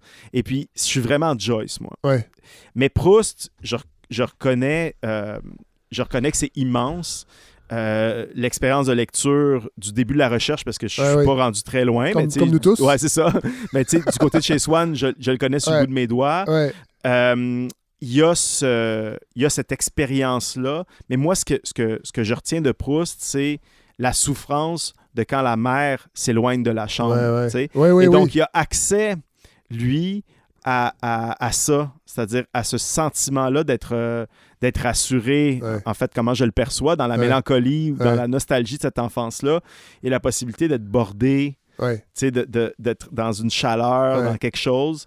Et puis, euh, et puis pour moi, ça, ça me semble normal de l'invoquer dans le contexte que c'est un livre sur l'insomnie aussi. Ouais. Tu sais, il y a trois, quatre nuits d'insomnie qui, qui channel le livre. Et vous l'expliquez bien. Moi, je- je souffre pas d'insomnie, j'en ai déjà fait, et c'est fascinant comment, on- comment c'est bien, Hmm, bien écrit ce qu'est réellement l'insomnie pour les gens qui en font pas. C'est terrible. C'est Ouais. terrible. Ouais. Vraiment, ça, c'est la pire. Quand la lumière du jour apparaît, Ah mon Dieu. Ouais. C'est vraiment. euh, c'est dans tous mes livres. Puis, Ouais. puis même quand j'avais euh, adapté le, le déclin d'Arcan au théâtre, le- j'avais travaillé beaucoup sur le- l'heure- l'aube, c'est l'heure de la mort. Ouais, et oui, tout oui, ça. oui. Pour moi, c'est pour ça, la lumière de l'aube. C'est qu'on pas... appelle au cinéma la, la Magic Hour. Ah ouais, c'est comme ça, Magic Hour? Oui. OK. Parce que moi, je savais que dans les bars, c'est autre chose dans, dans les bars. mais ouais. En cinéma, c'est le moment de la journée, donc à l'aube, Ouais. où on n'a pas besoin d'éclairage Ouais. pour ah tourner ouais. une scène. Ah ouais. Ça dure pas longtemps. Ouais. Ouais. Ouais. Non, mais c'est drôle que vous me parlez de ça parce que je- justement, mais moi, je, je- je consomme comme tout le monde des, des podcasts. Oui. Puis, puis je trouve qu'un de vos, de vos camarades, euh, c'est Kushner avec euh, Di- Dissect, Ouais. qui fait des grandes analyses. Puis cette semaine, il, il évoquait la Magic Hour pour une, à propos d'une tune de Kanye West, mais lui, il parlait vraiment, parce que c'est vraiment lié à des affaires de consommation aussi. C'est Ah, à oui, 2 oui. heures du matin, tout le monde est sais, tellement pété dans le bar. fait que là, c'est comme tous les standards, tu sais, comme sont, sont différents. Puis c'est comme, euh, tu sais, là, tout le monde gets lucky, tu sais. Fait que c'est comme, c'est weird, tu sais. Donc, euh, Dans mon Mais- cinéma, c'est un peu plus tard. ouais, c'est ça, exact, exact. Mais Euh, oui, Je veux qu'on aborde autre chose aussi. Euh, parce que là, on n'aura pas le temps de tout aborder parce que c'est vraiment un roman dense. On mais par- il fait des saisons entières sur une œuvre. Fait que vous pouvez Ah, faire une saison Ah. de Fred Savard sur 1000 secrets, 1000 dangers. On pourrait. Là, c'est le peddler On infernal en dedans de moi, c'est le On phénicien. pourrait se- Donc, on pourrait se retrouver. Non, je vais parler de la, pe- la- la perte de la dent. Là, peut-être que je vais suranalyser. Ok, non, mais allez-y. J'ai l'impression qu'avec votre rire, euh, oui, je vais suranalyser. Mais elle est quand même, euh, c'est quand même en filigrane beaucoup Ouais. parce que bon, et d'ailleurs ça donne, euh, ça donne prétexte à une scène avec un immigrant raciste. Ça, c'est un, Ouais. un beau vent fraîcheur. Ouais. On entend, on, on, on les rencontre pas beaucoup ces immigrants-là qui trouvent que les immigrants sont un problème. Ouais. Mais c'est drôle parce que pour avoir lu McLuhan, entre autres, qui fait un, qui a un chapitre dans le, pour comprendre les médias sur la perte des dents, la perte du pouvoir. Mhm. Mhm. Euh, donc, le, mythe de Cadmos aussi, qui sème des dents Ouais. pour voir naître des soldats. Ouais. Dans nos rêves, euh, si on analyse de façon jungienne, quand on perd nos dents, souvent, c'est qu'on se sent dépossédé. Est-ce que, est-ce que je suranalyse? Parce que la dent est importante, là, la, la- la- la dent que vous... Ben, c'est la perdre. colère. C'est la colère. Oui, voilà. Donc, euh, donc c'est, c'est très juste. Non, j'ai ri, j'ai ri parce que, dans le fond, c'est que je m'étonne moi-même que y y a- de tout ce que j'ai mis là-dedans, puis que finalement, celle-là, on me l'avait pas posée, mais elle est super importante là-dedans. Ouais. Puis, puis elle fait mal tout le long, puis Oui. elle, elle draine. Puis dans le fond, le prétexte, c'est vraiment de pouvoir. C'est, c'est un peu le prétexte pour Wally Wally, parce que ce personnage-là de, Ouais. de- de dentiste raciste, Ouais. c'est comme, je veux dire, il doit exister là, dans un livre Ouais. comme ça sur, qui questionne l'identité, puis on est en 2007, Ouais. les accommodements, tout ça. Mais, mais c'est vrai que lui, en fait, euh, là-dedans, en fait, c'est, c'est un personnage, je, je trouve, qui, qui, qui acte très mal sa colère. Ouais. Donc, il sait pas comment être en colère, puis peut-être parce que il- sa colère est avant tout une colère qu'il a envers lui, puis qui est une colère de ne de, de pas être adéquat, en Ouais, fait, ouais, puis de ouais. pas Ouais. de pas être en mesure de, de correspondre à, à certains stéréotypes. euh, Tu sais- comme il y a une masculinité. Dans le fond, moi, puis je me suis ça n'a pas été compliqué parce que c'était comme ça quand j'étais gamin. C'est comme, ah, t'es es comme une fille parmi nous, tu sais. C'est comme ce Euh, truc-là, tu sais. Puis là, moi, ça m'a amené à, à me questionner très vite, mais en même temps, je me sentais tellement straight, tu sais, dans mon, Ouais. dans mon orientation sexuelle que je pouvais pas me dire, tu sais, comme que, que, que j'étais gay, mais en même temps, mes amis filles étaient comme, ah, t'es notre meilleure amie. Ah, fait que, tu sais, il y avait dû devenir incel un peu en moi Ah, que je ouais, voulais ouais. pas, tu sais. Fait que, tu sais, j'essayais d'être- bienveillant, puis en même temps, j'étais frustré, il y a- comme tout ce, truc-là. Donc, la colère de pas correspondre à, certains stéréotypes, je pense qu'elle habite le lecteur. Et puis, il, la projette, hein, sur toutes sortes d'autres... euh, euh, d'autres personnes, dont ce Némésis, donc le, le big boss qui est, qui est Badreddin Abderrahman, tu sais, Ouais. qui lui vit son arabité Ouais. sans Qui est un ami d'enfance Ouais. qui va. Là, j'ai pas beaucoup parlé des personnages, je l'avoue, parce que je veux pas. Ouais, vous voulez pas spoiler, c'est bon. Exactement. Ouais. Euh, mais et c'est drôle parce que il y a des allusions à Star Wars. Ouais. Et, euh, et c'est drôle parce que là, vous allez peut-être dire que je suranalyse, mais Badreddin, je trouve que ça sonne comme un méchant dans Star Wars. Ouais, peut-être, mais il y a tellement d'inventions dans, dans, dans les Et son surnom, c'est. Bad. Ouais, ouais, ouais, ouais. Ça Bon, c'est sûr. Ouais, c'est le méchant. Ça, Ouais. c'est sûr que c'est le méchant. mais, mais là, pour le coup, pour moi, c'est très jeu vidéo, cette, cette, cette façon-là. Puis dans mon. Là, je, je parle toujours de Pourquoi Bologne, mais dans Pourquoi Bologne, il y a vraiment. Il est, conçu vraiment comme un jeu Que j'ai vidéo. pas lu en passant. Ouais. Il va falloir que je le lise. Ouais, ben peut-être, oui, parce que justement, c'est un livre qui est beaucoup plus jeu vidéo que Mille secrets, ouais. parce que c'est un livre qui, qui part euh, en fait sur le principe que, que l'ennemi, euh, c'est un boss de jeu vidéo, Ah tu sais, ouais, comme dans Zero Wing, justement. Là. Et puis, euh, et puis, quand il va être face à, à son némésis, il va, il va vivre ça de, forme, de, de façon très manichéenne. Ça, c'est les gentils, c'est les méchants. Ouais. Il y en a qui gagnent, il y en a qui perdent. Alors que dans Mille secrets, je- je- on dirait que dans une première version, j'étais encore là-dedans. Ouais. Puis c'était très, euh, justement, euh, Unidimensionnel. unidimensionnel. Alors que là, quand il va à la rencontre du méchant, euh, là, il, il- il y a beaucoup de choses qui se déploient. puis- En fait, c'est le- moment tragédie Ouais. grec Ouais, ouais, ouais, ouais. Qui est l'adolescence aussi en même temps. Ouais, parce que dans le fond, il se rappelle son adolescence, la rencontre avec Constance, Ouais, qui est une élève qui arrive d'une autre école, ouais. euh, qui est magnifique. Euh, et euh, Dont il est amoureux, il Oui, il voilà. nomme pas cet amour-là. Et, et- et- et Bad apparaît comment? Parce que dans le fond, c'est- c'est- c'est-tu via le cousin Ed- Edouard?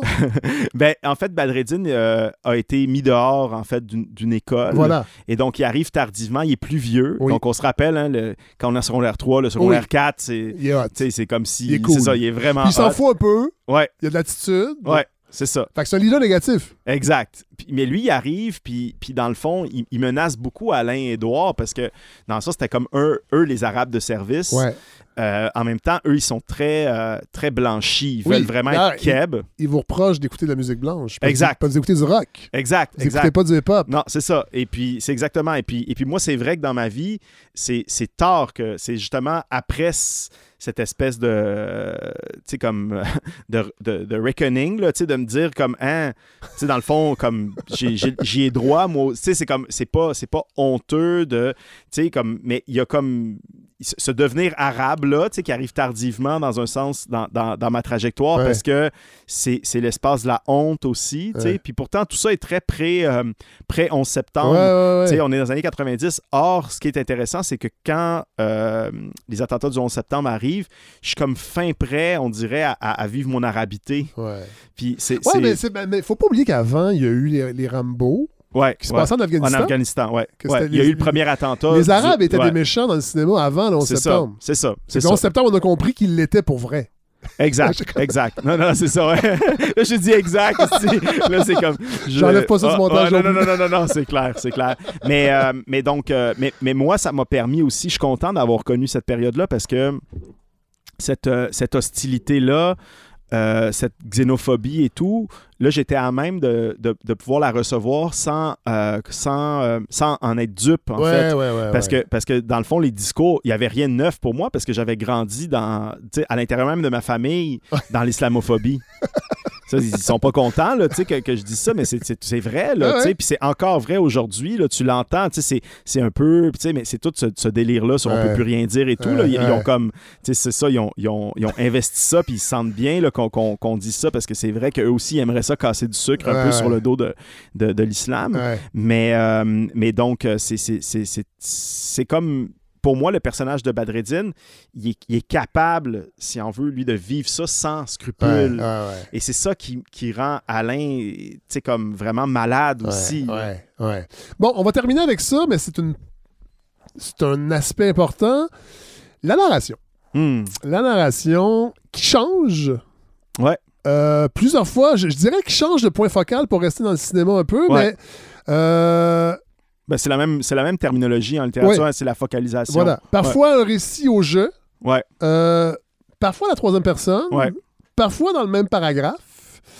Normalement, le narrateur au jeu, à moins que je me trompe, euh, Hmm. vous êtes le théoricien de la littérature, mais un, un narrateur au jeu pense pas si facilement à la troisième personne. Ben, ça, c'est la, la grande question. Puis Il y a même. beaucoup de Il était une fois. Ouais, ouais. Mais ça, on parle, bon, on, on- là, on- on l'a appris en vous parlant tantôt que ben, les, les, les, les, les grands, les, grandes narrations, la Bible, on a parlé, les grands récits religieux, c'est quelque chose qui vous, qui vous habite. Alors, il était une fois, devait se retrouver, mais, mais euh, est-ce qu'il y a un souci?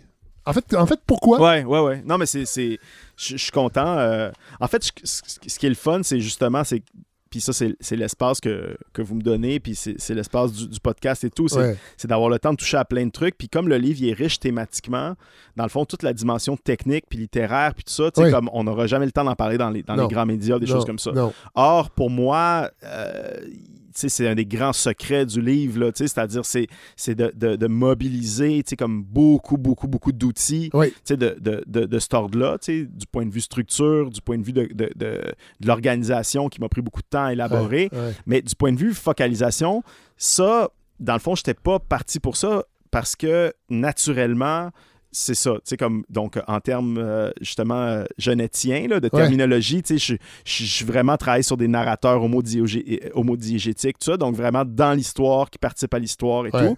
Mais je me suis rendu compte que c'était intéressant aussi de donner accès un peu à, de la, à du surplomb Ouais. Mais la grande question pour moi, j'espère qu'elle occupera les, les lecteurs, tout ça, c'est, c'est qu'il y a deux chapitres, donc dans le livre, Ouais. qui sont narrés vraiment à la troisième personne. Et c'est qui parle à ce moment-là. Oui. Pour moi, c'est, une question, donc intuitivement, c'est ça que, que vous avez pointé du doigt. Et ça, ça a été sujet de débat dans notre équipe éditoriale. Parce que moi, j'ai une certaine réponse à ça, d'autres en ont d'autres qui parlent. Fait que votre Et puis- éditeur, votre éditrice vous Ouais. a challengé à ce niveau-là. Absolument, absolument. Donc, mon éditeur Éric La Rochelière, mon éditrice Alexis Morin, c'était des conversations tripantes parce que, dans le fond, au-delà du fait qu'on a une troisième personne, Oui. dans le fond, rien n'empêche Parce que... que dès le début, là, Ouais. Il parle du discours du père pendant le mariage, puis Alain Farah n'est pas présent impossible. pendant le discours. Exact. Fait que là... Parce qu'il il capote sa vie à l'extérieur. Exact, exact. Donc ça, vous voyez, dans le fond, ce, que, ce que vous remarquez là est ultra important.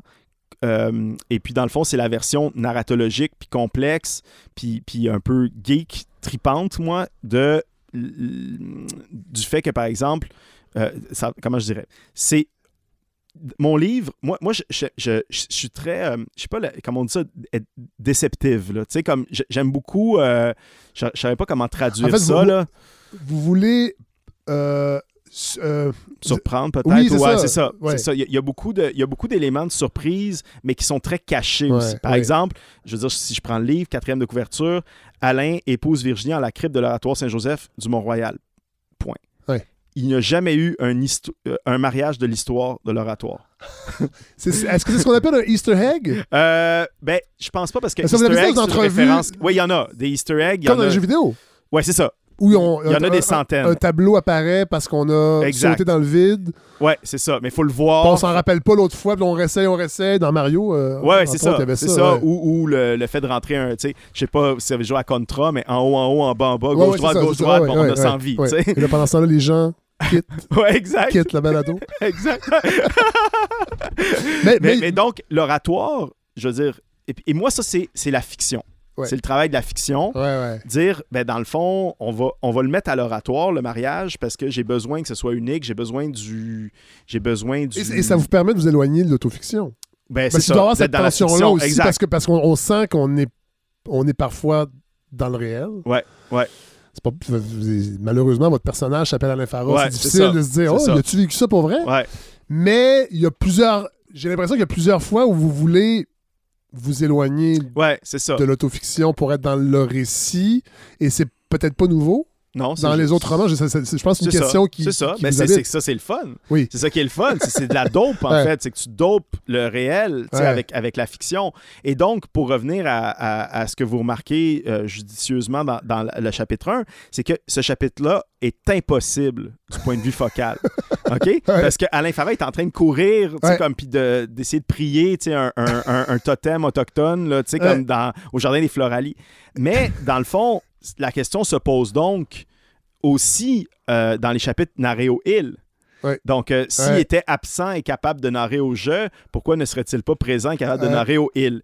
Et là, il y a un troisième temps de ça qui, qui, pour moi, a été le- l'exercice le plus dur. Puis, pour le coup, là, c'est vraiment, avec mes éditeurs, on a fait beaucoup de back and forth. Ouais. C'est, à un moment donné, il faut que Édouard raconte l'histoire. Oui. Puisque pour moi, c'est lui. Le cousin, mais pour moi, c'est le protagoniste. En fait, c'est, C'est- par qui arrivent tous les éléments Ouais. perturbateurs. Exact, exact. Je sais pas si on C'est- dit encore ça, les Oui, éléments oui, oui, perturbateurs, oui, parce que quand c'est j'étais jeune, c'est comme ça qu'on. Ouais, c'est ça. Ouais. c'est lui, c'est lui, c'est le, c'est le. Édouard celui qui nous donne envie d'aller à l'oratoire Saint-Joseph. Moi, Ben- j'ai appris. euh, Puis là, c'est ça. Euh, on aurait pu peut-être je vous réinviterai, là, mais euh, il y, a- y y des. euh, le passage sur l'oratoire Saint-Joseph et sa, sa découverte de ça, Ouais. sa, sa tentative de rédemption qui Ouais. marche, qui marche Ouais. plus ou moins. Mais, et là, vous parlez du frère André. J'avais oublié, je me rappelle du frère André, mais la, la commotion qui a créé sa mort, des millions Fou. de touristes arrivent, un milliardaire fait le voyage en avion cinq fois, amène des gens. Euh, c'est complètement fou. Mais Edouard, donc, est par qui arrive à peu près tout. Ouais, puis c'est l'objet, c'est-à-dire quand je dis que c'est le protagoniste, parce que là, si on vient encore des questions de narrato, Oui. c'est que dans le fond, le protagoniste, donc pro-agone, hein, donc l'idée de, le- le- c'est lui qui, c'est lui par qui vient le combat, protagoniste, Oui, oui, le- oui, l'agone, et puis l'antagoniste, c'est celui qui empêche, dans le fond, le, qui, qui est un obstacle à la réalisation du combat si on vient à la racine. Et donc, Édouard, étant protagoniste, est celui qui va être rédimé par le livre. Ouais. Parce que Alain, quand il Rédimé, finit... rédimé, ré- c'est euh, euh, obte- obtenir la rédemption. Oui, voilà. Donc... euh, Rédimer, c'est- c'est-tu un vrai verbe en français? ben, il me semble que oui, là. Mais je je sais pas. c'était un anglicisme de redeem. Ah, peut-être, peut-être. Mais Mais, là, ils vont C'est sûr que les auditeurs vous écrivent, vous, dans ce temps-là. Ouais. Non, parce que... Oui. Non, mais, mais pas au sens où vous ne savez pas les lettres manuscrites euh, des gens qui aiment beaucoup le français euh, Non, qui, pas- à non. Radio-Can. Euh, non, parce que c'est un projet indépendant. Je suis Non, pas Radio-Canada. Alors, je alors sais ça, que c'est pas. Et ces Radio-Can, gens-là n'écoutent pas de balado. OK, c'est ça que je voulais savoir parce que moi, c'est un truc qui me marque beaucoup euh, de mes années à Radio Can, c'est Ouais. qu'on reçoit des lettres manuscrites de gens Ouais. par rapport à des usages Ouais, de ouais. pronoms Mais relatifs. ces tout ça. gens-là euh, n'écoutent pas la balado. Ok, ok, Euh, c'est trop. j'a- J'aimerais ça. Ouais, ouais, ben Après, je mets au défi les auditeurs. Envoyez-moi une, une lettre manuscrite. Ouais, c'est Ouais. vrai. Ça, il faut. Ça, c'est comme, comme la première fois qu'on se rend compte qu'on a une entrée Wikipédia. Oui. Avoir une lettre manuscrite, tu sais, ou des choses comme ça. Donc, euh, donc, donc la, la, la rédemption dans le livre, c'est Édouard, parce que Édouard, finalement, bon, euh, qu'est-ce qui va se passer avec Ruby? On va le savoir Oui. à la fin. Qui est, son, qui est sa Euh, blonde. Qui est sa blonde. Ouais. Qu'est-ce que. Donc. euh, Parce que comment- Edouard, c'est un roman très d'actualité parce que. Il y a une réflexion sur le cours océan, il y a sur une ouais, la rénoviction. sur la spéculation, sur com- comment on recycle les lieux de culte. Ouais, ouais, ouais. ouais. Et Edouard est dans tout ça. Édouard, ouais, mais c'est ça, mais Édouard, c'est, il est plus grand que nature, là, puis il est basé sur, sur, sur un personnage réel qui s'appelle Édouard Safi, donc comme, comme, euh, Mon comme euh, et qui, qui est mon euh, qui, est mon cousin, mais c'est comme un frère vraiment. Oui, oui. On a grandi ensemble. D'ailleurs, j'y avais dit qu'après ce roman-là, puis je veux dire, c'est mon frère. J'ai arrêté de m'ostiner que c'est mon cousin, mais c'est comme mon frère, c'est Ah vraiment mon frère. Et puis lui, ben, c'est ça, c'est une vie plus grande que nature, au sens où il n'y a pas de limite à, à ce qui. À, à- à sa pensée, puis en même temps, il est complètement dans les obstacles du réel et Ouais. aussi de, du, du social Ouais. parce que il, il vient d'un milieu ouvrier, Ouais. il est pas C'est capable. pas un universitaire. C'est ça, c'est pas il universitaire rit, il rit d'Alain Farah. tout le temps. Vos- tes romans sont pas lus. C'est ça. C'est Puis il ça. arrête, là. En fait, ça, ça m'a fait rire aussi parce que euh, il dit à un moment donné, euh, euh, ça, ça sera jamais adapté au cinéma, c'est trop pointu ton affaire. Toi, je je résume mal. Ouais. Et pourtant, on sent que ce roman-là pourrait. Là, je sais pas si. Je pense pas que vous l'avez écrit. En, dans- L'avez-vous écrit avec cette perspective-là? Non, quand même pas parce que je, je Parce que c'est clair. Ben, Ça je va, nous sais faire, pas. ça- ça va nous faire changement de Jean-Sébastien Marie Guérard. Ou Peut-être une autre adaptation d'un autre romancier québécois. Mais j'irai pas le voir, cela dit, parce que je suis toujours déçu des Ouais, adaptations ouais, ouais. cinématographiques des romans.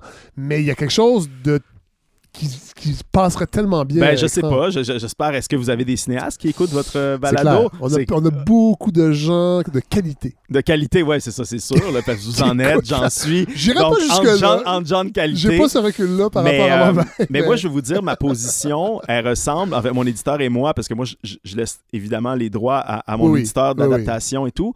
Mais, euh, mais quand, quand on se parle de ça, on cite toujours euh, le même extrait d'un livre de Jean Echnoz qui est consacré à Jérôme Lindon, son éditeur, Ouais. et puis qui dit, en fait, le meilleur des mondes, c'est une grosse option, puis pas d'adaptation.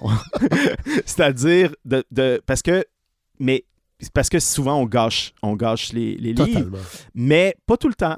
Ah. Alors, on, Ah, peut, on peut se un parler, on peut se parler du Kubrick, de, Ouais. de- de- de Stanley Kubrick Ça euh, doit être sur un le beau Shining. défi aussi pour quelqu'un qui aime le cinéma de vouloir que son roman soit bien adapté. Ça pourrait Ben, être... je, je sais pas, je sais pas si ça va arriver, je sais pas comment ça, ça se passerait. Je pense que là, étant donné que, que le roman, dans le fond, rencontre des lecteurs, il y a de l'enthousiasme, donc on sait que le téléphone va sonner pour Oui, ces oui, choses-là, oui, mais ça veut rien dire Non, dans non, mon fait, milieu. non, non, Ça veut rien dire, puis On parle de plusieurs années. C'est ça, puis souvent, c'est d'une déception, tu sais, comme profonde, le- la, la nature de la conversation et tout ça. Donc, moi, tout ce que je peux me souhaiter, c'est que c'est qu'ils puissent faire triper euh, du monde assez pour qu'il ait envie de, vraiment adapter, donc de trahir. Euh, mais moi, j'ai des livres à faire. là, Ouais, donc, donc, je serais pas loin, puis, ouais, ça, me- ça me tenterait de participer, mais, mais je- je sais pas si ça va arriver. Puis pour moi, il y a, c'est, ça serait, c'est juste le fun, mais pour la scène aussi, moi, je pense. Comme je pense que si des, si des, des, Ah, des gens, des, des gens de théâtre edgy qui ont envie de. On fantasmait, Eric et de la Rochelière et moi là-dessus, des- montrer des reels d'Alexandrie dans, dans les années 40, ouais, ouais. puis de, de travailler sur le rapport à la fiction, la réalité, tout ça. Donc, donc peut-être, mais ça, c'est un grand cadeau. Moi, à Ça date, vous que j'ai pas. plus, ouais, c'est ça, exact. À date, j'ai Ouais. pas vécu ça, moi, encore, de voir mon travail adapté, vraiment. Il a été traduit, des choses comme ça. Puis c'est juste le fun. Puis c'est comme, ça donne d'autres vies euh, aux ouvrages. là. Bon, euh, Alain Farah, merci infiniment. Je le sais qu'on n'aurait pas en parler autrement de ce roman-là. J'ai pas donné trop de détails sur les, comme c'est ça, je disais, les personnages, mais je pense que j'ai donné le goût aux gens de s'y plonger. Je l'espère. Merci de votre générosité. Puis là, les gens, vous ignorez euh, totalement que pendant cette entrevue, l'ambulance est venue à la Mais maison. c'est raccord, c'est très raccord. On a avec, dû euh, faire une pas pire pause. Euh, tout va bien, cela dit, ne vous Ouais. inquiétez pas. Mais Ouais. merci euh, Alain Farah Ouais. de votre patience, de votre générosité et surtout merci pour 1000 secrets, 1000 dangers. Merci, Fred.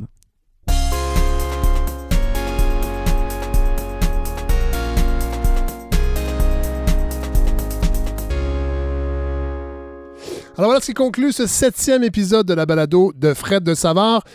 Des petites nouvelles de l'ambulance que je vous ai... euh, je vous en ai parlé à la fin de l'entrevue avec Alain Farah. Ben, c'est le tout petit Miville, 7 mois, qui a goûté pour la première fois une tartinade de noix du Brésil et de noix de coco ce midi et qui euh, en a fait une réaction. Alors, on est chanceux, c'est pas une, méga réaction avec euh, problème respiratoire. C'est vraiment des petites plaques qu'il a fait dans le visage, mais sa maman, évidemment, a très bien fait d'appeler les autorités euh, médicales. Donc, est arrivé un camion de pompiers, des ambulances, et là, finalement, ben, ça va bien. On devrait aller passer des petites allergies, mais voilà, c'est pas plus grave que ça. mais c'était très drôle. Et ça. Je veux remercier Alain Farah, entre autres, qui a été très patient parce qu'on a eu une pause d'au moins 30 minutes, 35 minutes, le temps que tout ça euh, se dissipe. Donc, euh, merci Alain Farah. Évidemment, je vous invite à vous lancer, vous garrocher sur 1000 secrets, 1000 dangers, euh, publié aux éditions Le Quartanier. Voilà. Merci Alain Faradji, Godfrey fidèle collaborateur. La semaine prochaine, nous allons recevoir Franz Voltaire, personnage complètement fascinant. Euh, c'est un recueil d'entretien avec la professeure de sciences politiques Sarah Martinez qui a été publié euh, chez Somme Toute. J'ai reçu ce livre-là. Je ne connaissais pas. En fait, je connaissais vaguement M. Voltaire. Euh, J'avais vu son nom passer quelques fois dans l'actualité et je découvre un homme avec un parcours complètement, complètement fou. Alors, on peut parler d'un témoin du siècle et même du millénaire. De plusieurs siècles. Je vais pas trop le vieillir, on sera pas content. Et vous allez voir, c'est. euh, ben, vous allez voir, je je l'ai pas interviewé encore, mais je, sais que ça va être euh, un entretien extrêmement intéressant et pertinent. Il y a plein de belles choses qui s'en viennent, je vous le dis. Pour participer à la campagne de financement, on a fracassé 50% On ne s'arrête pas là. Vous allez sur le fredsavard.com dans la, section campagne. C'est quand même assez bien indiqué. Puis il y a des boutons pour supporter le projet un peu partout sur le site. Vous pouvez faire euh, votre, euh, votre, participation financière soit via Stripe, via PayPal. C'est vraiment tout bien indiqué sur euh, le fredsavard.com. Alors euh, voilà, merci pour tous ceux qui ont déjà fait leur contribution pour la saison 4 et je sais qu'il y en a d'autres qui la feront. Je vous souhaite une excellente semaine et on se retrouve dans vos oreilles la semaine prochaine. Salut.